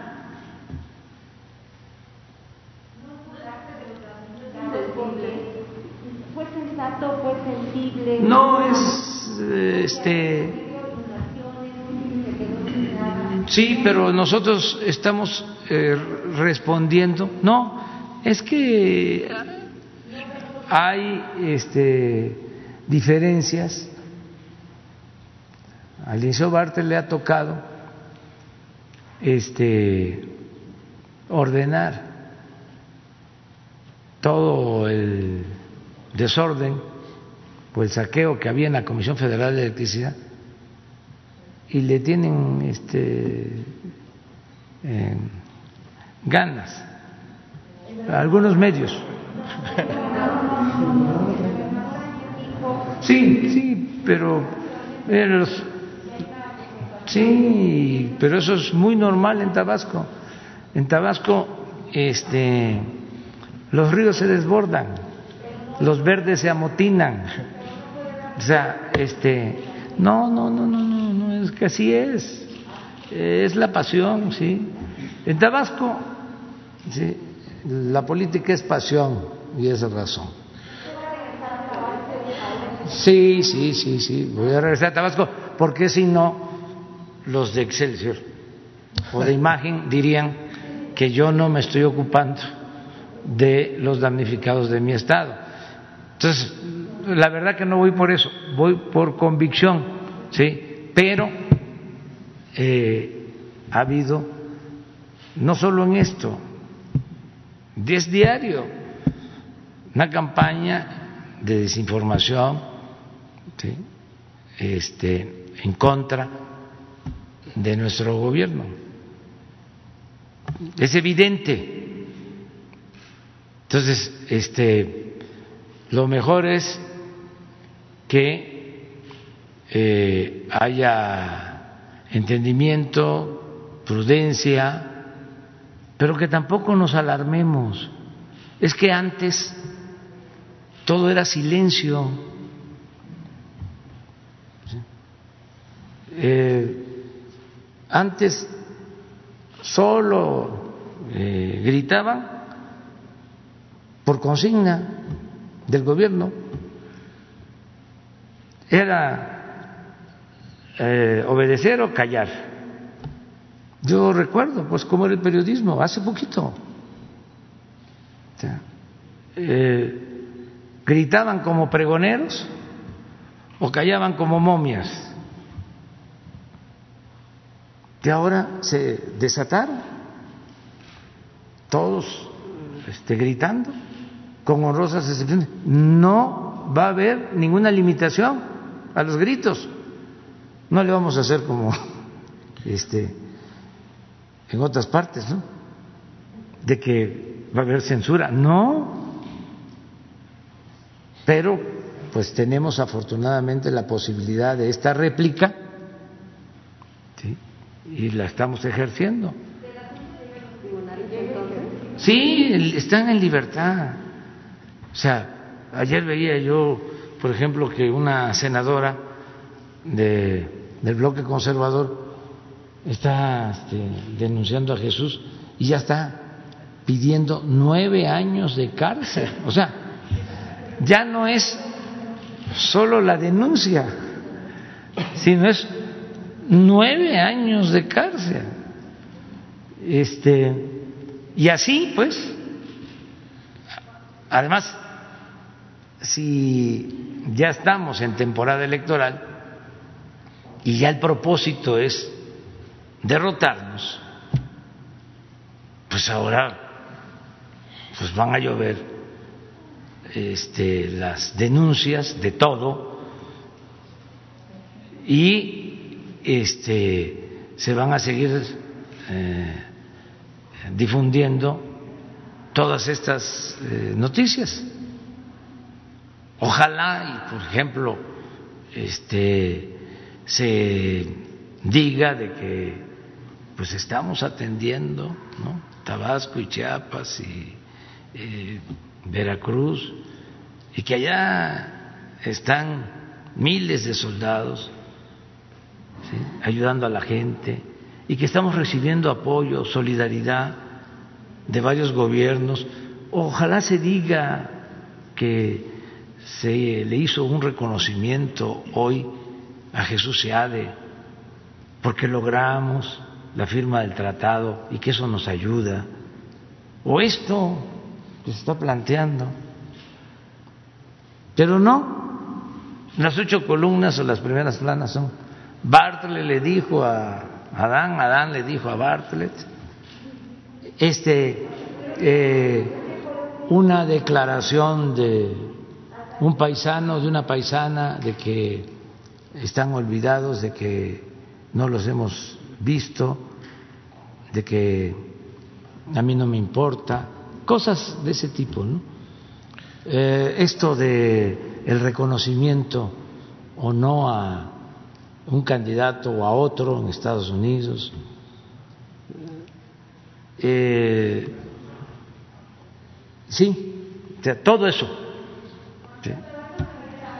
Vamos, lo, lo, estoy analizando, estoy viendo eh, cómo se va comportando la, la situación. Eh, yo espero que vaya mejorando, va a tardar porque, les decía, eh, se estanca el agua, pero sí ya se tienen albergues, no van a faltar los alimentos y va a haber un plan para este, ayudar mucho a la gente. Eh, en otro tema, presidente, usted ha mencionado que todo funcionario que esté en funciones, valga la redundancia, si quiere buscar un puesto de elección popular tendría que renunciar. En este caso muchos ya lo hicieron, eh, superdelegados, el superdelegado de programas de bienestar en esa entidad, perdón, en Chihuahua, Juan Carlos Loera de la Rosa, ya renunció, sin embargo, se llevó una lanita probablemente que sea del presupuesto para asistir a este tipo de programas sociales, es en Chihuahua, en donde ya aparecieron 100 espectaculares en distintas zonas de esa entidad, con un costo de casi 20 mil o más de 20 mil pesos, eh, presidente. ¿Cómo es que se le va a hacer para evitar que estos funcionarios, superdelegados, etcétera, pues pellizquen el presupuesto para sus eh, campañas? Pues nadie va a pellizcar y de esta manera, pues, hacerles inclusive una eh, auditoría. A ver, tráigame las pruebas. Sí, claro que sí. ¿Sí? De que pellizcó el presupuesto. Y le aseguro que yo presento la denuncia personalmente. Pero yo lo emplazo a que me traiga las pruebas.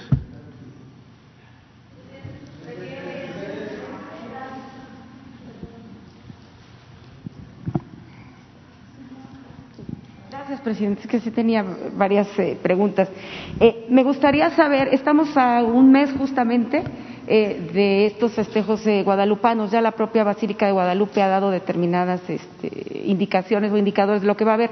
Pero generalmente o tradicionalmente siempre hay operativos de vialidad y seguridad al exterior eh, de, digamos, del recinto religioso.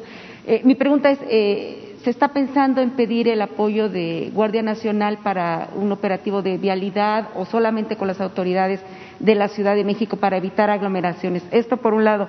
Y por el otro, ¿qué tiene preparado para el día 20 de noviembre? Me gustaría saber. ¿Y qué va a pasar con su informe del primero de diciembre, por favor? Bueno, lo que tiene que ver con toda la vigilancia para el día 12 de diciembre, Día de la Virgen de Guadalupe, pues eh, está a cargo del gobierno de la ciudad y nosotros apoyamos lo que ellos decidan. Ya se ha avanzado mucho porque eh, de manera voluntaria, por iniciativa de eh, los cardenales, los obispos, se está haciendo una convocatoria para que la gente participe sin que este, tenga que movilizarse sin las peregrinaciones.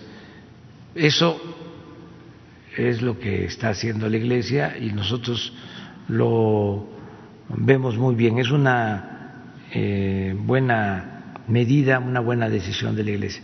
Y de todas maneras, la eh, ciudad, el gobierno de la ciudad, te va a hacer cargo de eh, la organización para ese día. Eh, ¿Tu otra pregunta? Lo del 20 de noviembre, ¿qué tiene preparado? Sí, vamos a, llevar a cabo la conmemoración del 20 de noviembre. Es una fecha importantísima. Es eh, el día en que se convoca al pueblo de México a tomar las armas para eh, derrocar al régimen eh, porfirista para eh, que se acabara con la esclavitud y se liberara al pueblo. Y sobre todo que se hiciera valer el principio del sufragio efectivo y la no reelección. Entonces, es probable que lo hagamos en el Monumento a la Revolución. También para cuidar lo de la sana distancia. ¿Y la otra pregunta? Eh, lo de su informe del primero de diciembre, También, ya que le había dicho a eh, los Sí, no podemos porque los este, de frena uno y frena dos y los líderes este, tanto los intelectuales orgánicos como este, los medios de comunicación que apoyan a los frena, el señor Junco, el señor Ili Ortiz y otros, este, pues no quieren desalojar el zócalo. La verdad que ellos, los jefes, pues están durmiendo muy cómodamente Aquí se quedan muy pocos a dormir porque los líderes pues este, están en sus mansiones, en sus casas, muy cómodos. Es una manifestación muy peculiar, pero bueno, entonces no vamos nosotros a caer en ninguna provocación. Sí, ahí se pueden quedar. Este, ojalá y vengan, ¿no? Todos. Este, el señor Junco, Claudio X González, eh, ¿cómo se llama el de la Coparmex? Gustavo de Hoyos. Gustavo de Hoyos, este, Krause, Aguilar Camín, Ili, etcétera, etcétera, etcétera. Pero no, esos este, son jefes. Ese sería aquí el, eh, eh, el, informe del 1 de diciembre. Entonces es muy probable que como no podemos este, usar el zócalo, porque lo tienen acaparado, porque es que tienen esa costumbre, esa mala costumbre de acaparar.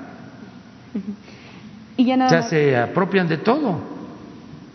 Y por eso digo, cuando está uno cerca de ellos, hay que cuidar la cartera. Se roban todo. Son muy ladrones. Este, eso del sí es sí a la corrupción. La mayoría de ellos, corruptos. Dígame alguien así, honesto, de esa oposición conservadora. El conservadurismo es sinónimo de hipocresía y de corrupción. Son muy rateros los conservadores. Finalmente, presidente, eh, hace unos días eh, señaló que eh, terminando eh, las elecciones en los Estados Unidos pedirían formalmente las investigaciones sobre el general Cienfuegos y habría una postura más, digamos, más amplia por parte del gobierno mexicano respecto de la captura de, del general. ¿En qué va este asunto? Lo estamos haciendo con prudencia, precisamente para esperar a que resuelvan en Estados Unidos lo de las elecciones no este, mezclarlo.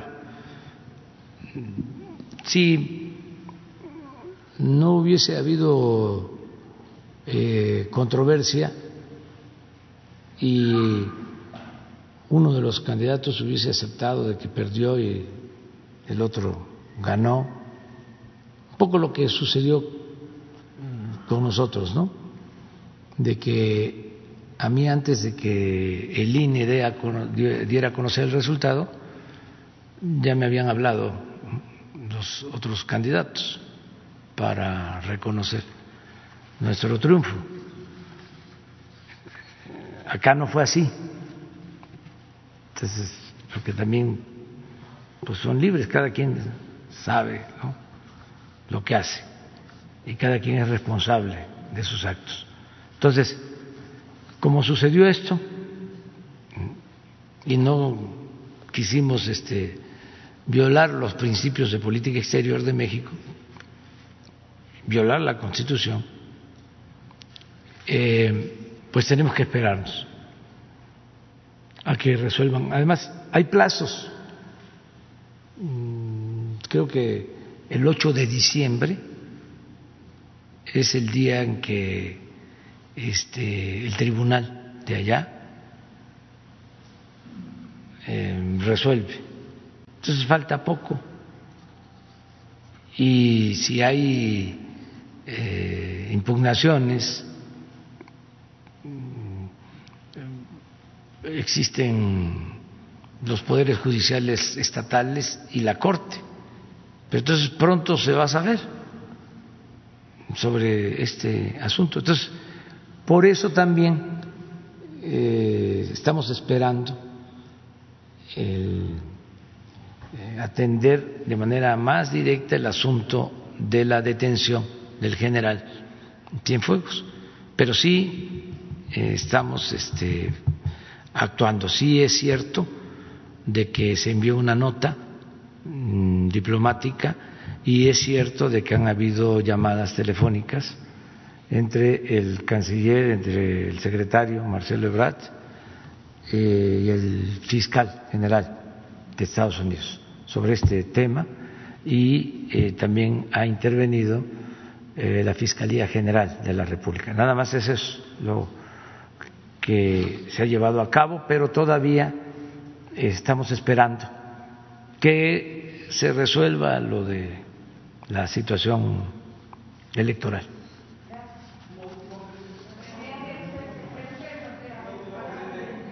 A ver. Ándale. Buenos días, señor presidente. Víctor, buen día para Víctor Blogs y México Informa de YouTube. Eh, dos preguntas con la vocería, señor presidente. Eh, la primera sería relacionada con el tema de la situación de la toma de los contenidos de su canal de YouTube en redes sociales.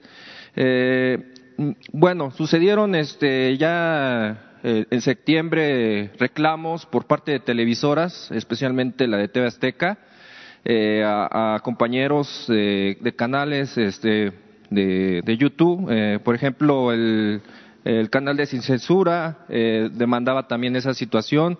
Eh, mi compañero que represento también el día de hoy, este, México Informa, eh, en, fin, bueno, varios, varios canales este, demandaban esta situación.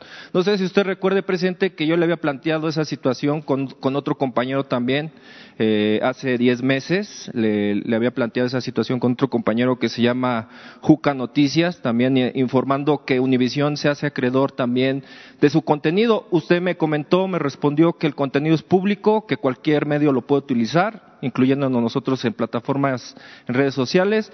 Y pues yo solamente quiero saber si la vocería va a dar un comunicado en, este sentido para que pues las televisoras no, no se den o se adjudiquen estos derechos que usted dice que son públicos. Nada más, esta sería la primera pregunta, presidente. En el caso de lo que nosotros transmitimos es público. O sea, ¿te refieres a lo que damos a conocer? Sí este, no tiene fines de lucro. Cualquiera los puede eh, utilizar. Está autorizado. Eh, ¿Habría un pronunciamiento por la vocería, señor presidente, en este sentido? Pues sí, ya lo hemos hecho, pero este, podemos este, darlo a conocer. presidente. Para que eh, todos los medios las páginas, las redes puedan utilizar sin este, ninguna autorización previa los materiales que nosotros este, transmitimos. Ok, presidente. Bueno, la segunda pregunta igual es con la vocería. Este, si usted me puede informar eh, si nosotros como medios alternativos o medios independientes, plataformas digitales, llámese YouTube, Facebook, recibimos este, publicidad oficial porque eh, han, eh, existido ataques eh, en, bueno, en contra de nosotros, mencionando que, que, el gobierno que usted representa con la vocería nos da este, el famoso chayo. El chayote. sí, Se cultiva el chayote. Así, así, así lo, lo, dicen textualmente también este, comunicadores y periodistas diciendo que nosotros recibimos este chayote de usted.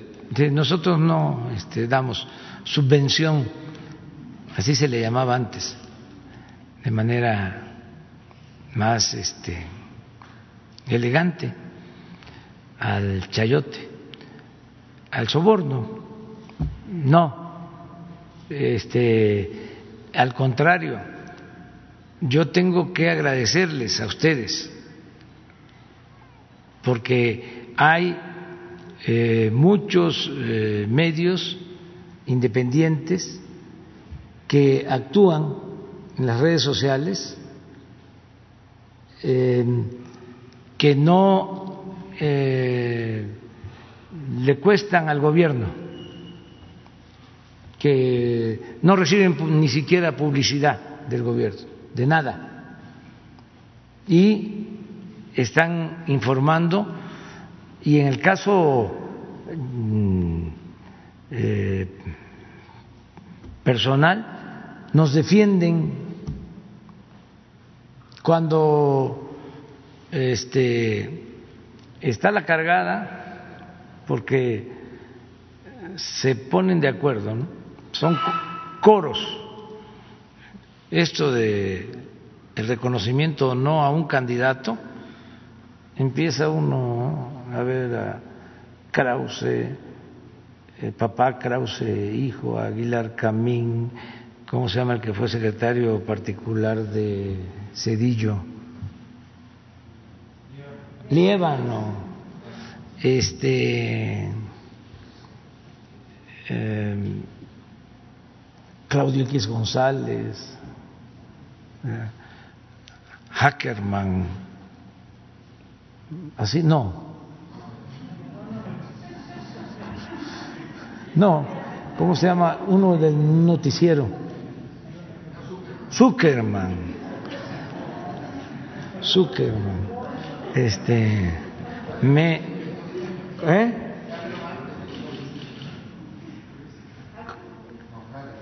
Ah, sí. Eh, etcétera, etcétera, etcétera. Me camuqué.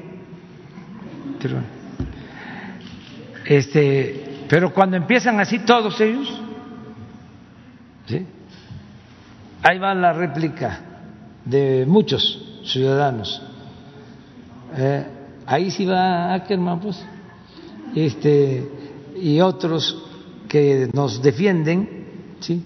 y se generan polémicas muy buenas, mucho muy buenas en las redes, pero ya no es el tiempo de antes. ¿Que se imaginan lo que decía López Dóriga? No, era este casi una sentencia lo que decía lo de Mola.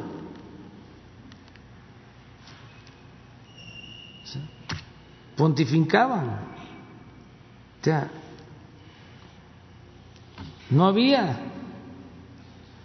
quien les respondiera nada.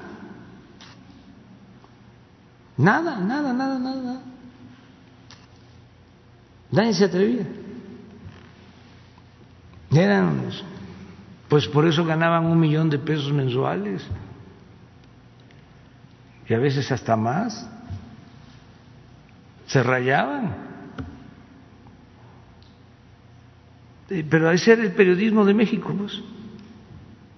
los columnistas.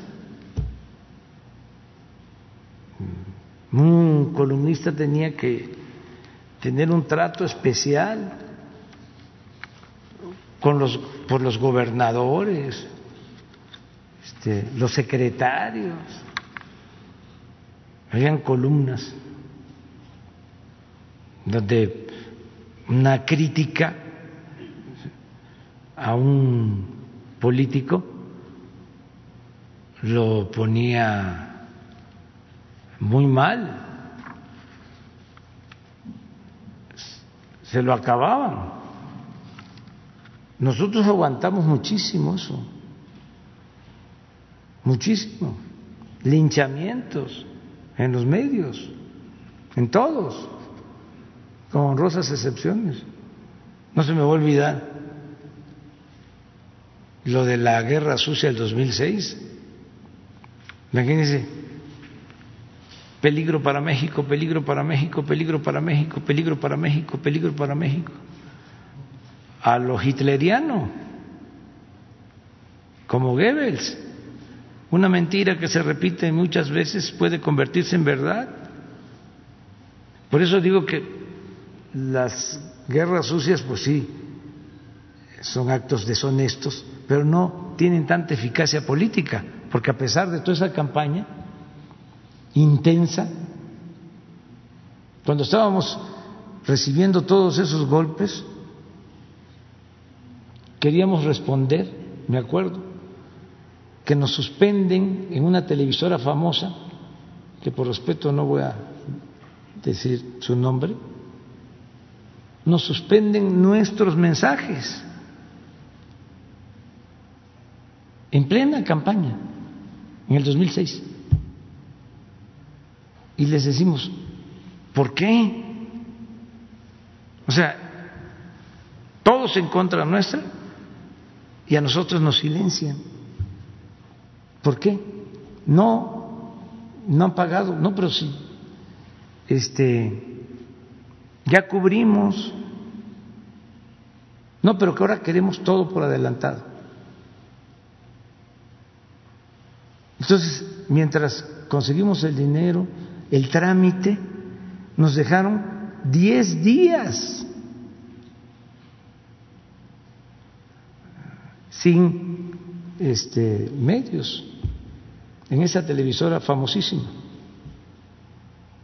Así era.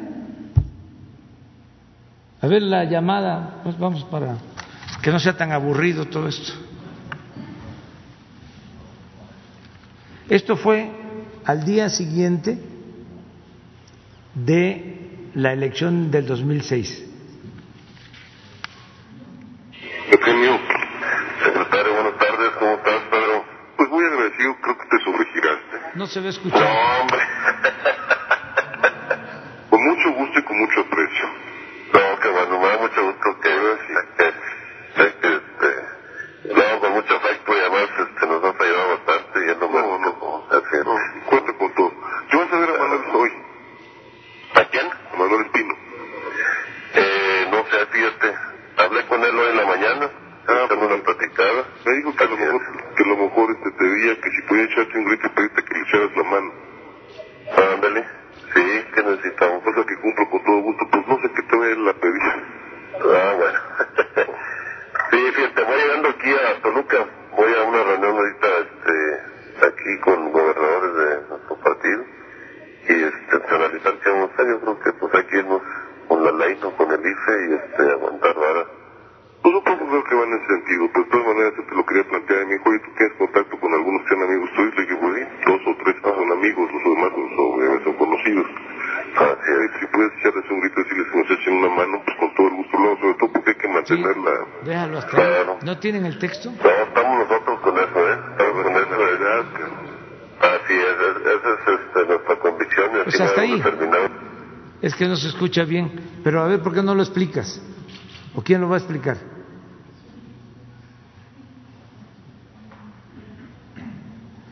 Te van a, a- a- a meter nueve años más. Bueno, Pero para otra campaña más de, de- de calumnias.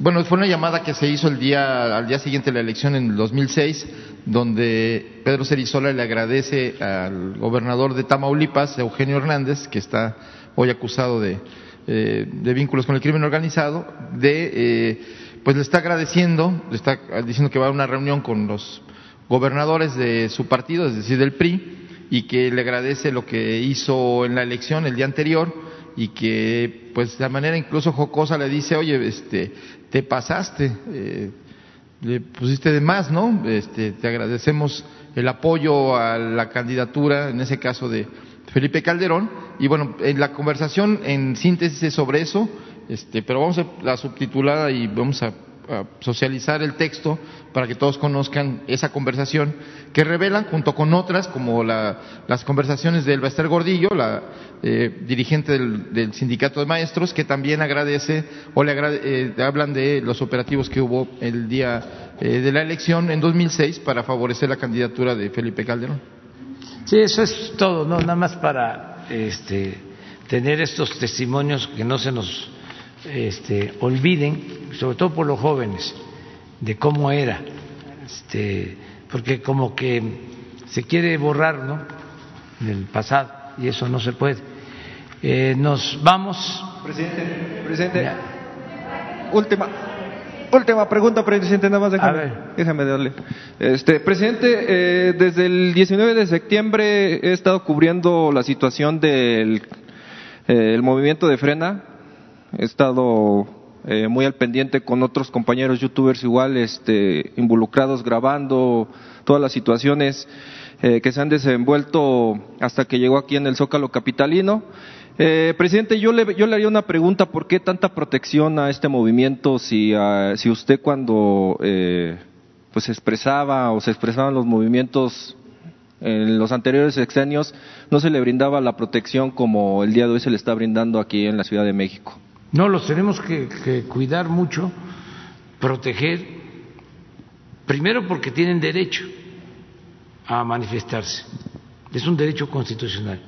Y segundo, no los queremos testerear, no queremos darles eh, ningún motivo, porque eh, el conservadurismo, la derecha piensa que todos somos iguales. Ellos son muy, muy, muy dados al garrote, a la represión, a la mano dura. Ellos, los dirigentes, este, son de ese pensamiento autoritario. Entonces nosotros no. Pero como son muy hipócritas, si nosotros hacemos cualquier cosa, no, pues, bueno, se volvieron feministas, con eso les digo todo. Los más conservadores de México se volvieron feministas. Y este se convierten en defensores de derechos humanos en todo.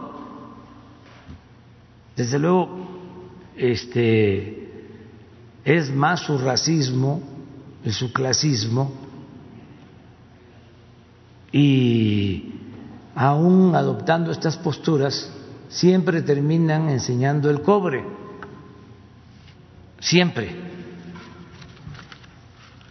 Entonces, no tenemos nosotros este, por qué eh, limitar a nadie su derecho de manifestación. Además, eh, le agradecemos mucho al pueblo de que nos apoye, de que nos respalde. Nosotros medimos de cómo está la gente, qué es lo que nos importa. O sea, nuestro termómetro es el medir la calle, qué dice el pueblo. Ahí está. No ir a las lomas, al Pedregal, a Polanco, o este hacer una encuesta al reforma, a lo mejor ahí sí ganamos porque los trabajadores están con nosotros, además que no les permiten manifestarse porque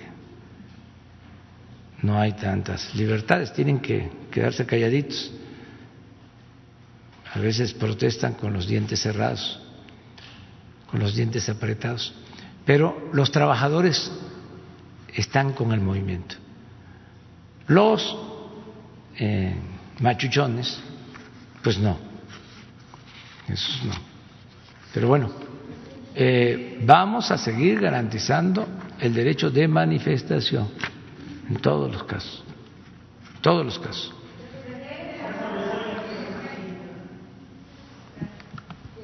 Las dos. Gracias, buenos días.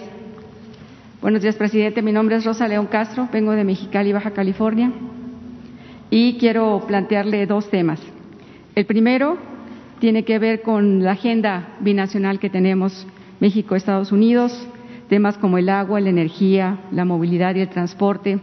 Son aspectos que queremos rescatar ahora con la nueva administración. Y ahí tenemos un tema pendiente que es la garita OTAI 2. Eh, nuestros vecinos ya concluyeron la obra, presidente. Falta que nosotros hagamos lo propio en la parte que nos corresponde.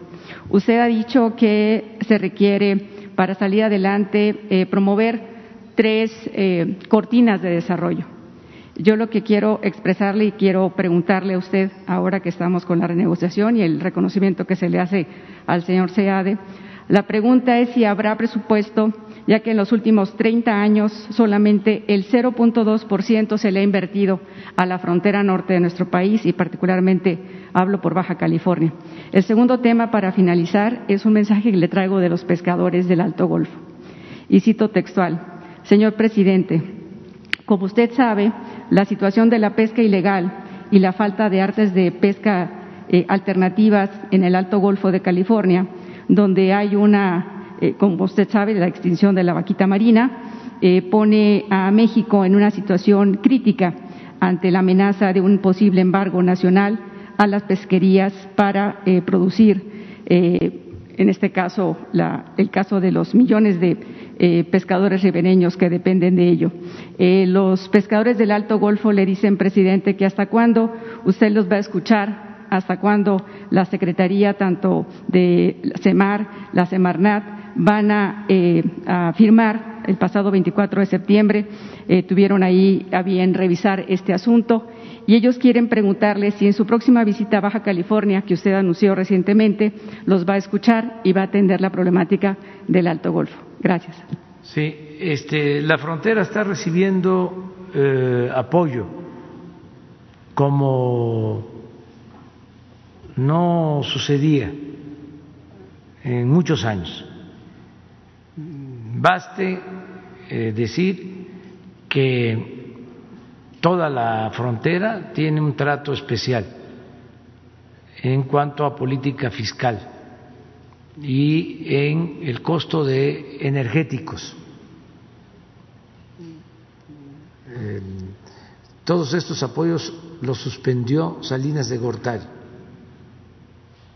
y se restablecieron hace dos años. Eh, se redujo el impuesto sobre la renta al 20%, se redujo el IVA del 16 al 8%, eh, la gasolina en Mexicali eh, cuesta menos que lo que cuesta en la Ciudad de México. Hay lugares de la frontera en donde la gasolina cuesta cuatro pesos hasta cinco menos que en el resto del país. Este es por el plan que se está aplicando. En la frontera, los gobiernos conservadores eh, tenían olvidados a los trabajadores de las maquilas les pagaban cuando mucho salario mínimo, hacían trabajar a las mujeres de siete de la mañana a siete de la noche por salario mínimo, cuatro días y les daban tres de descanso. Pero imagínense cuatro días trabajando las mujeres que no tenían a dónde tener a sus hijos. La primera decisión que tomamos para apoyar a la zona fronteriza fue aumentar el salario mínimo al doble. Y vamos a seguir apoyando a la frontera, siempre, eh, a las ciudades fronterizas. En Mexicali eh, destinamos aproximadamente 400 eh, millones de pesos. 400 millones de pesos en mejoras urbanas en colonias populares. Pero lo mismo hicimos en Tijuana. en 10 ciudades fronterizas. En 10 ciudades fronterizas. O sea, sí apoyamos y vamos a seguirlo haciendo. Acerca de los pescadores, eh, se está atendiendo esta demanda eh, y se está procurando que haya un acuerdo, eh, porque hay la amenaza, sí, de parte del gobierno estadounidense de aranceles y de bloqueos si no hay control sobre la pesca en el Golfo. Entonces, sí estamos actuando.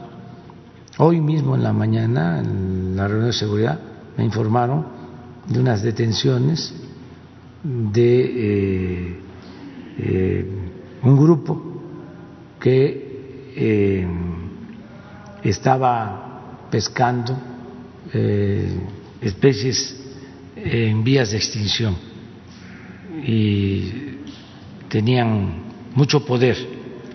Esto lo hizo la Marina eh, el día de ayer y hoy los ponen a disposición en Mexicali, creo. Eso es de las autoridades. Entonces, ahora que voy, vamos a hablar. Sí, voy 28 y 29 de noviembre. Ese fin de semana voy a visitar los seis municipios de, de Baja California. Desde luego,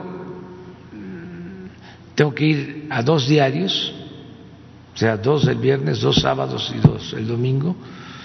Entonces vamos a buscar la manera de que este, tengamos comunicación, eh, que la gente pueda ser atendida.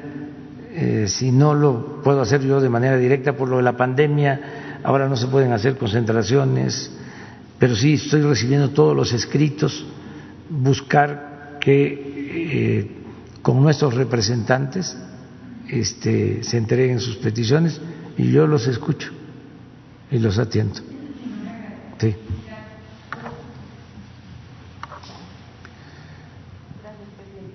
Gracias, buen día, Dalila Escobar, eh, de Tiempo TV. Eh, preguntarle, em, eh, tiene que ver con el caso de, Emilio Lozoya. Eh, por un lado, eh, bueno, pues se da a conocer hace apenas unos días que Alonso Encira, bueno, se presenta voluntariamente ante, pues, las instancias correspondientes en España por el tema de que eh, pues se desestima el recurso de suplicante, eh, la petición que hace México sobre la extradición.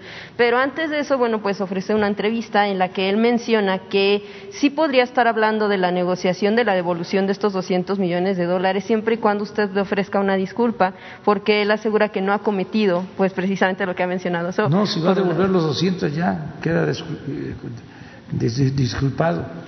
Ya, ya, ya, ya, nada más te devuelve el dinero. Él dice que usted le debería ofrecer una disculpa. Ya se la ofrezco ahorita. Nada más que devuelva los 200 millones de dólares.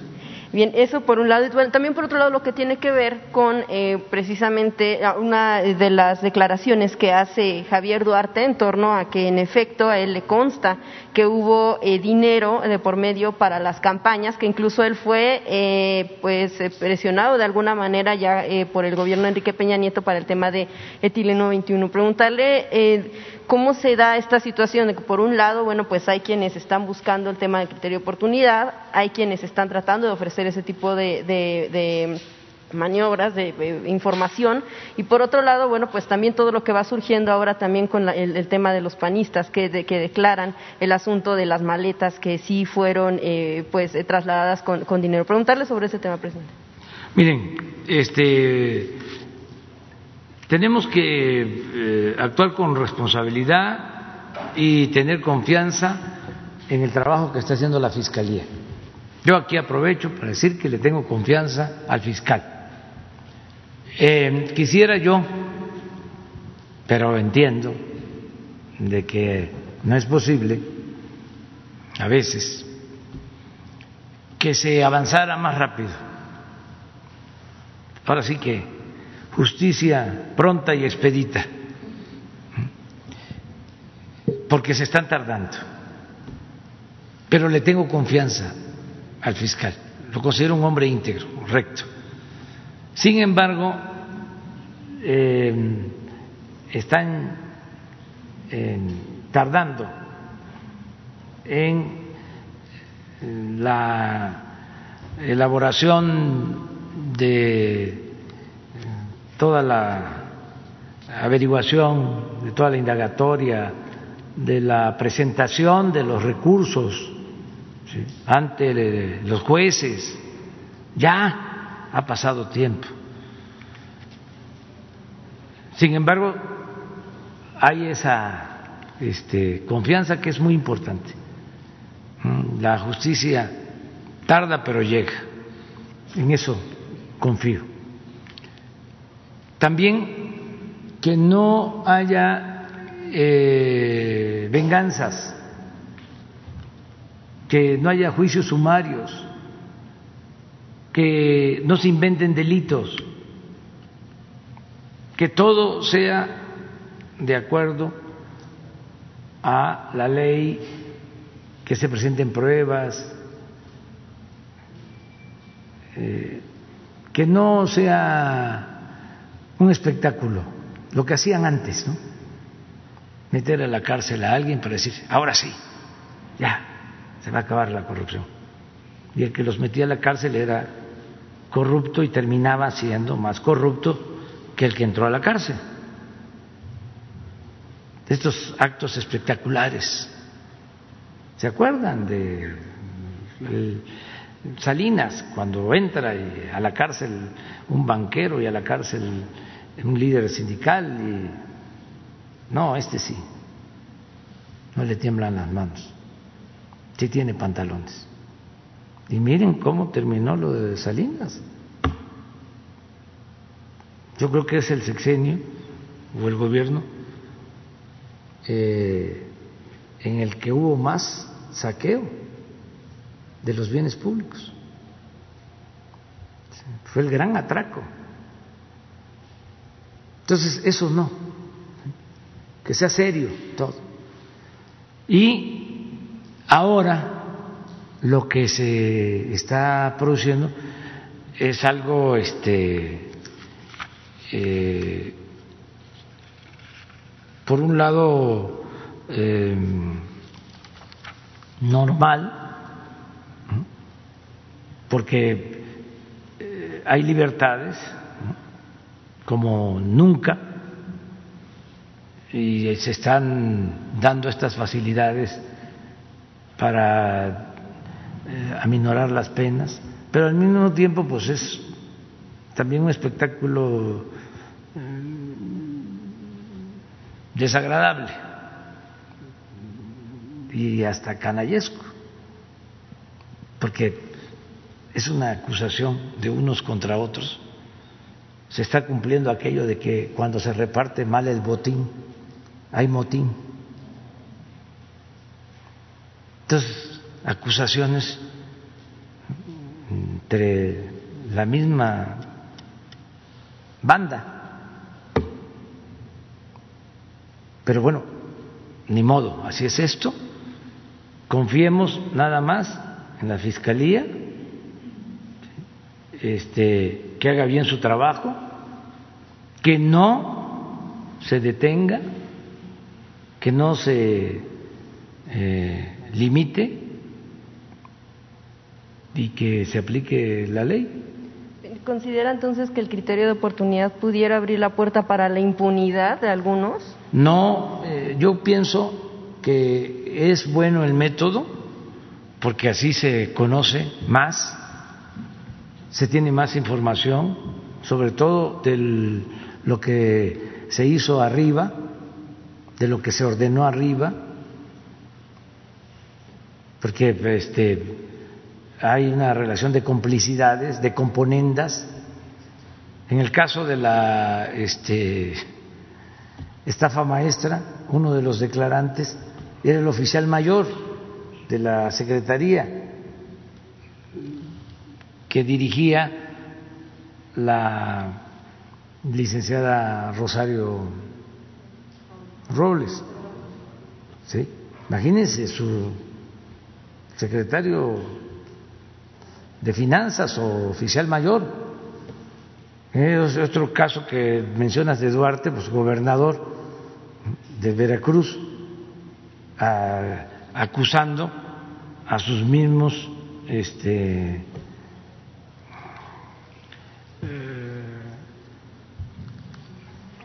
compañeros de partido, bueno, para, o sea, sí, compañeros de partido ya directamente una acusación al expresidente Peña Nieto. Sí, en todos estos casos. Eso hay que ver en la fiscalía que se revise todo esto como lo están haciendo. El caso de los sobornos, que hacías tu mención, del dinero que se entregó, que eso es gravísimo. Siempre imaginábamos, ¿no? de que este, así funcionaba el Congreso. ¿Qué es lo que quieren los del sí? Aguilar Camín y Krause, que regrese el Congreso de los moches, de los sobornos. Pero el repartir dinero para comprar los votos y aprobar de esa manera la reforma energética es gravísimo. Utilizar dinero para eso. Esa denuncia en cualquier parte del mundo produciría un escándalo. Acaban de destituir al presidente del Perú porque se consideró eh, sin la fortaleza moral, hay un concepto ahí que tienen, de acuerdo a su legislación. Este, pero ya con esta destitución del Perú, ya van como dos o tres presidentes. Incluso uno se suicidó por la corrupción aquí, en nuestro país. Yo recuerdo que hace como 10, 15 años metieron a la cárcel al presidente de Guatemala y lo acusaban de haberse robado, no sé, pero como 20 millones de pesos. Por eso estaba en la cárcel.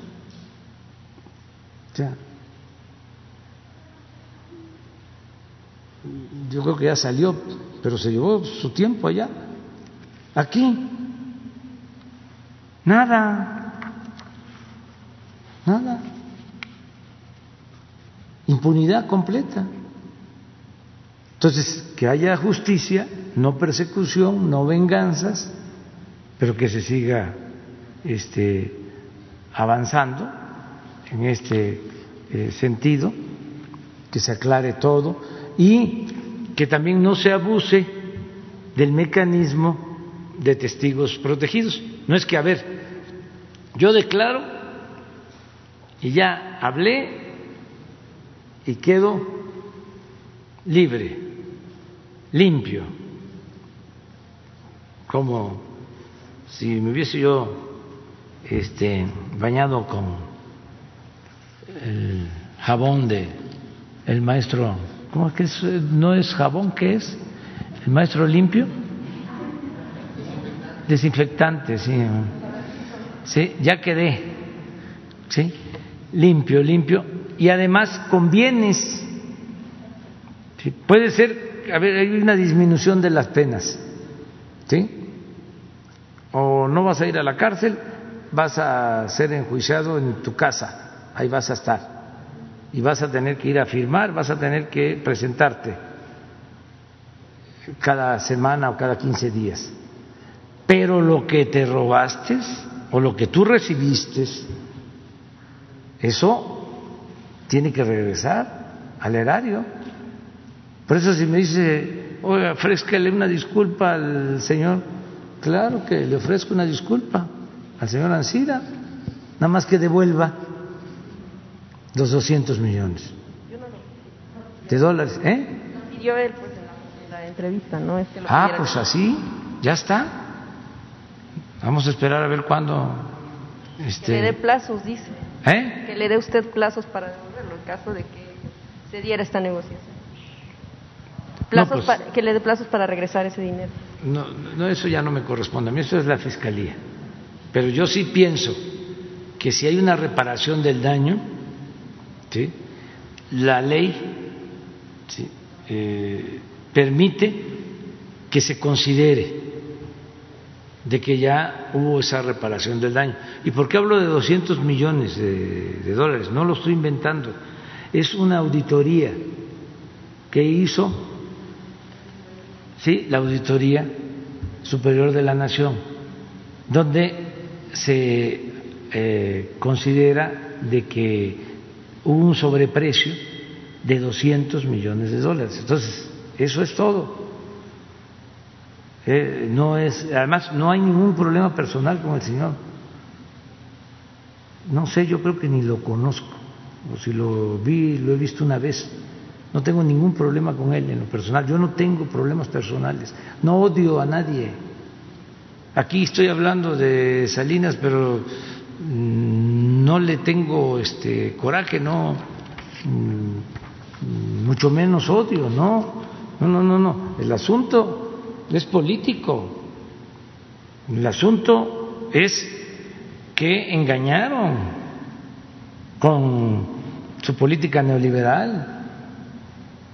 Hicieron creer de que si transferían, si entregaban todos los bienes públicos a particulares, iba a crecer la economía, iba a eh, mejorar la situación económica del pueblo de México. Yo me acuerdo que cuando anunció lo de la reestructuración de la deuda, estos los jóvenes ahí sí, creo que fue como en el 89 o 90, en cadena nacional, porque entonces sí los medios, todos, a los eh, intelectuales los acarreaban, uno, dos, o sea, me acuerdo del finado Monsi que no quiso este, el finado Monsiváis. Pero todos los demás, hasta premios Nobel, apoyando a Salinas. Todos.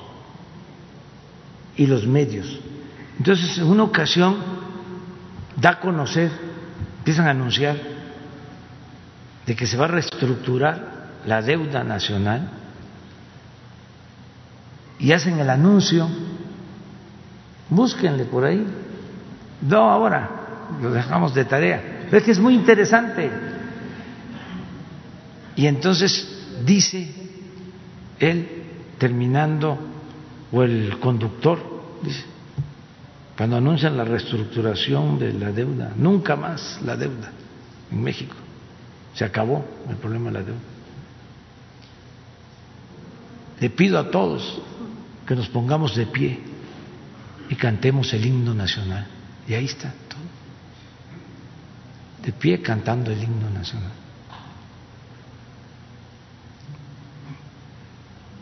Entonces, este no debe de haber odios, no es venganza. Es nada más, a ver, ¿por qué engañaron? ¿Por qué? ¿Sí? Engañaron de que iban a subastar los bancos que eran de la nación y no hubo subasta los entregaste a tus allegados y engañaron de que las empresas públicas que se iban a privatizar también iba a ser con subasta y no es cierto. Se las entregaste tú, tu hermano, Pedro Aspe, secretario de Hacienda, eran los que repartían los bienes de la nación para crear un grupo compacto y con el apoyo de ese grupo compacto tener un poder transseccional como en su tiempo el maximato con el presidente Calles. Nada más que todo eso fracasó, pero ese era el plan, sí, fracasó para el país porque apenas y termina el sexenio y se viene la crisis y luego el FOBAPROA y ya, hacia adelante. Sí, pero los bienes de la nación ya no los devolvieron. Nos quedamos sin bancos. ¿Saben que le damos dos bancos nosotros? el del ejército, y un banquito que se llamaba Bansefin, que si se le pregunta a la gente, ¿sabías de que había un banco que se llamaba Bansefin? Era lo único que se tenía, lo único que dejaron. Todo lo demás voló. Pues ese banquito Bansefin ya lo estamos haciendo un banco grande, es el Banco del Bienestar y el del Ejército, y ahí quedó. Entonces, no es un problema personal, es decir, a ver, entregaste todo, hiciste inmensamente ricos a tus allegados, a un grupo que aparecía y sigue apareciendo entre los hombres más ricos del mundo, pero empobreciste al pueblo de México. Tú eres el padre de la desigualdad moderna. Entonces, no es nada personal. Nada de que, a ver, este, quédate allá en Dublín o donde estés. No vas a regresar a México. No, puede venir las veces que sea, sin ningún problema. No es muy fuerte la venganza. Pero no me voy a quedar callado y no voy a decir cómo saquearon al país, el daño que le hicieron a México. Estamos padeciendo de todavía la violencia que originaron, porque nada más se preocuparon en sacar provecho, unos cuantos, a costa del sufrimiento de la gente, todavía hasta el sexenio anterior, para llamar a los jóvenes ninis. Un rector de la UNAM acuñó eso, se reía, son ninis ni estudian ni trabajan, tachándolos de manera despectiva, discriminatoria. ¿Qué hicieron por los jóvenes? Nada. Eh, nos cuestionan en el caso de la salud. ¿Qué hicieron? Acabaron con el sistema de salud. Si no es por la resistencia de los maestros, Hubiesen acabado con la educación pública. Casi arruinaron Pemex, casi arruinaron la Comisión Federal de Electricidad, todas las empresas públicas. Entonces, eh, ¿quieren eso? ¿Eso es lo que defiende el sí? Pues no. Entonces ese es el salinismo como política. Nosotros no vamos a eso, vamos a, cambiar. Y no es un asunto personal, no es un asunto de odios, de nada. No le vamos a decir a nadie, a ver, este, vete del país. No vamos a mandar a amenazar a nadie, no vamos a mandarle a este, hacer una auditoría a una empresa que porque está aportando a los del sí. No, no somos eh, de esa eh, estatura moral. Tenemos este, principios elevados. No vamos a reprimir. Ah, este, se va a terminar con este programa este, de radio, de televisión, nada, libertad absoluta. Y confiar en la gente. Y también, si la gente dice, este, no nos gusta, ya, no han gobernado bien, vámonos otra cosa, mariposa, a Palenque, Chiapas, pero que lo decida el pueblo que lo decida la gente. Bueno, ahora sí, mañana.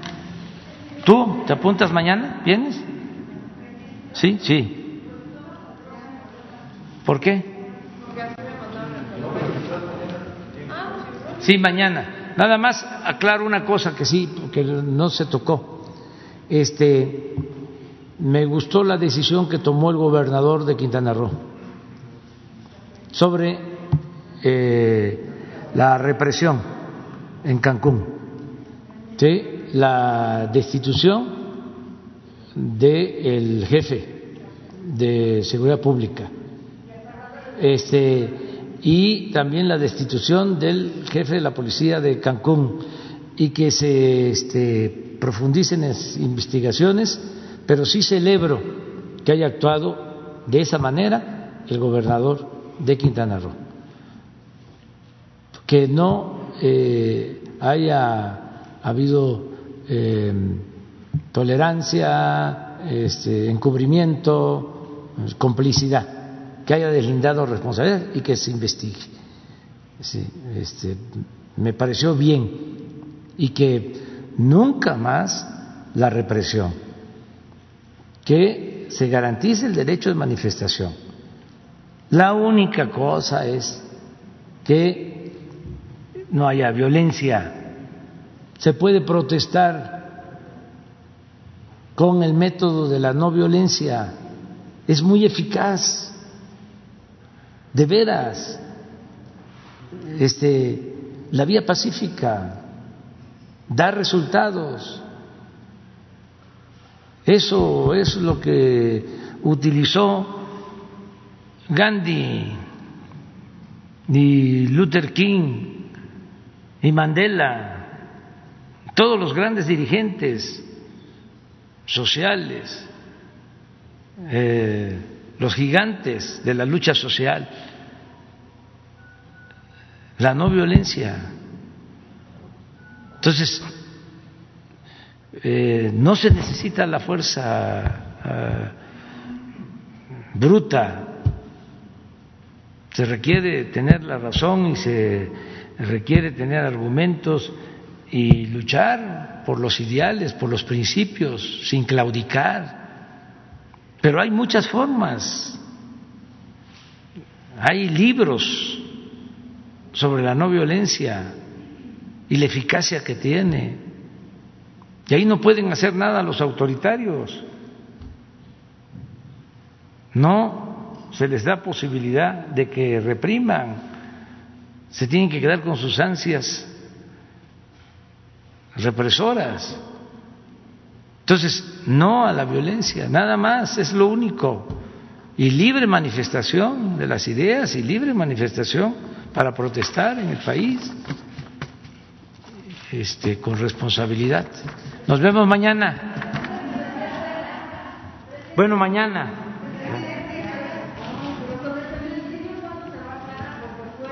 de la protesta, el feminicidio de la, de la chica de 20 años fue el origen de la protesta que se llevó. Sí, pero es parte de la investigación. Yo estoy este, eh, seguro de que van a incluir esto y que se aclare lo que originó la protesta, lo del feminicidio.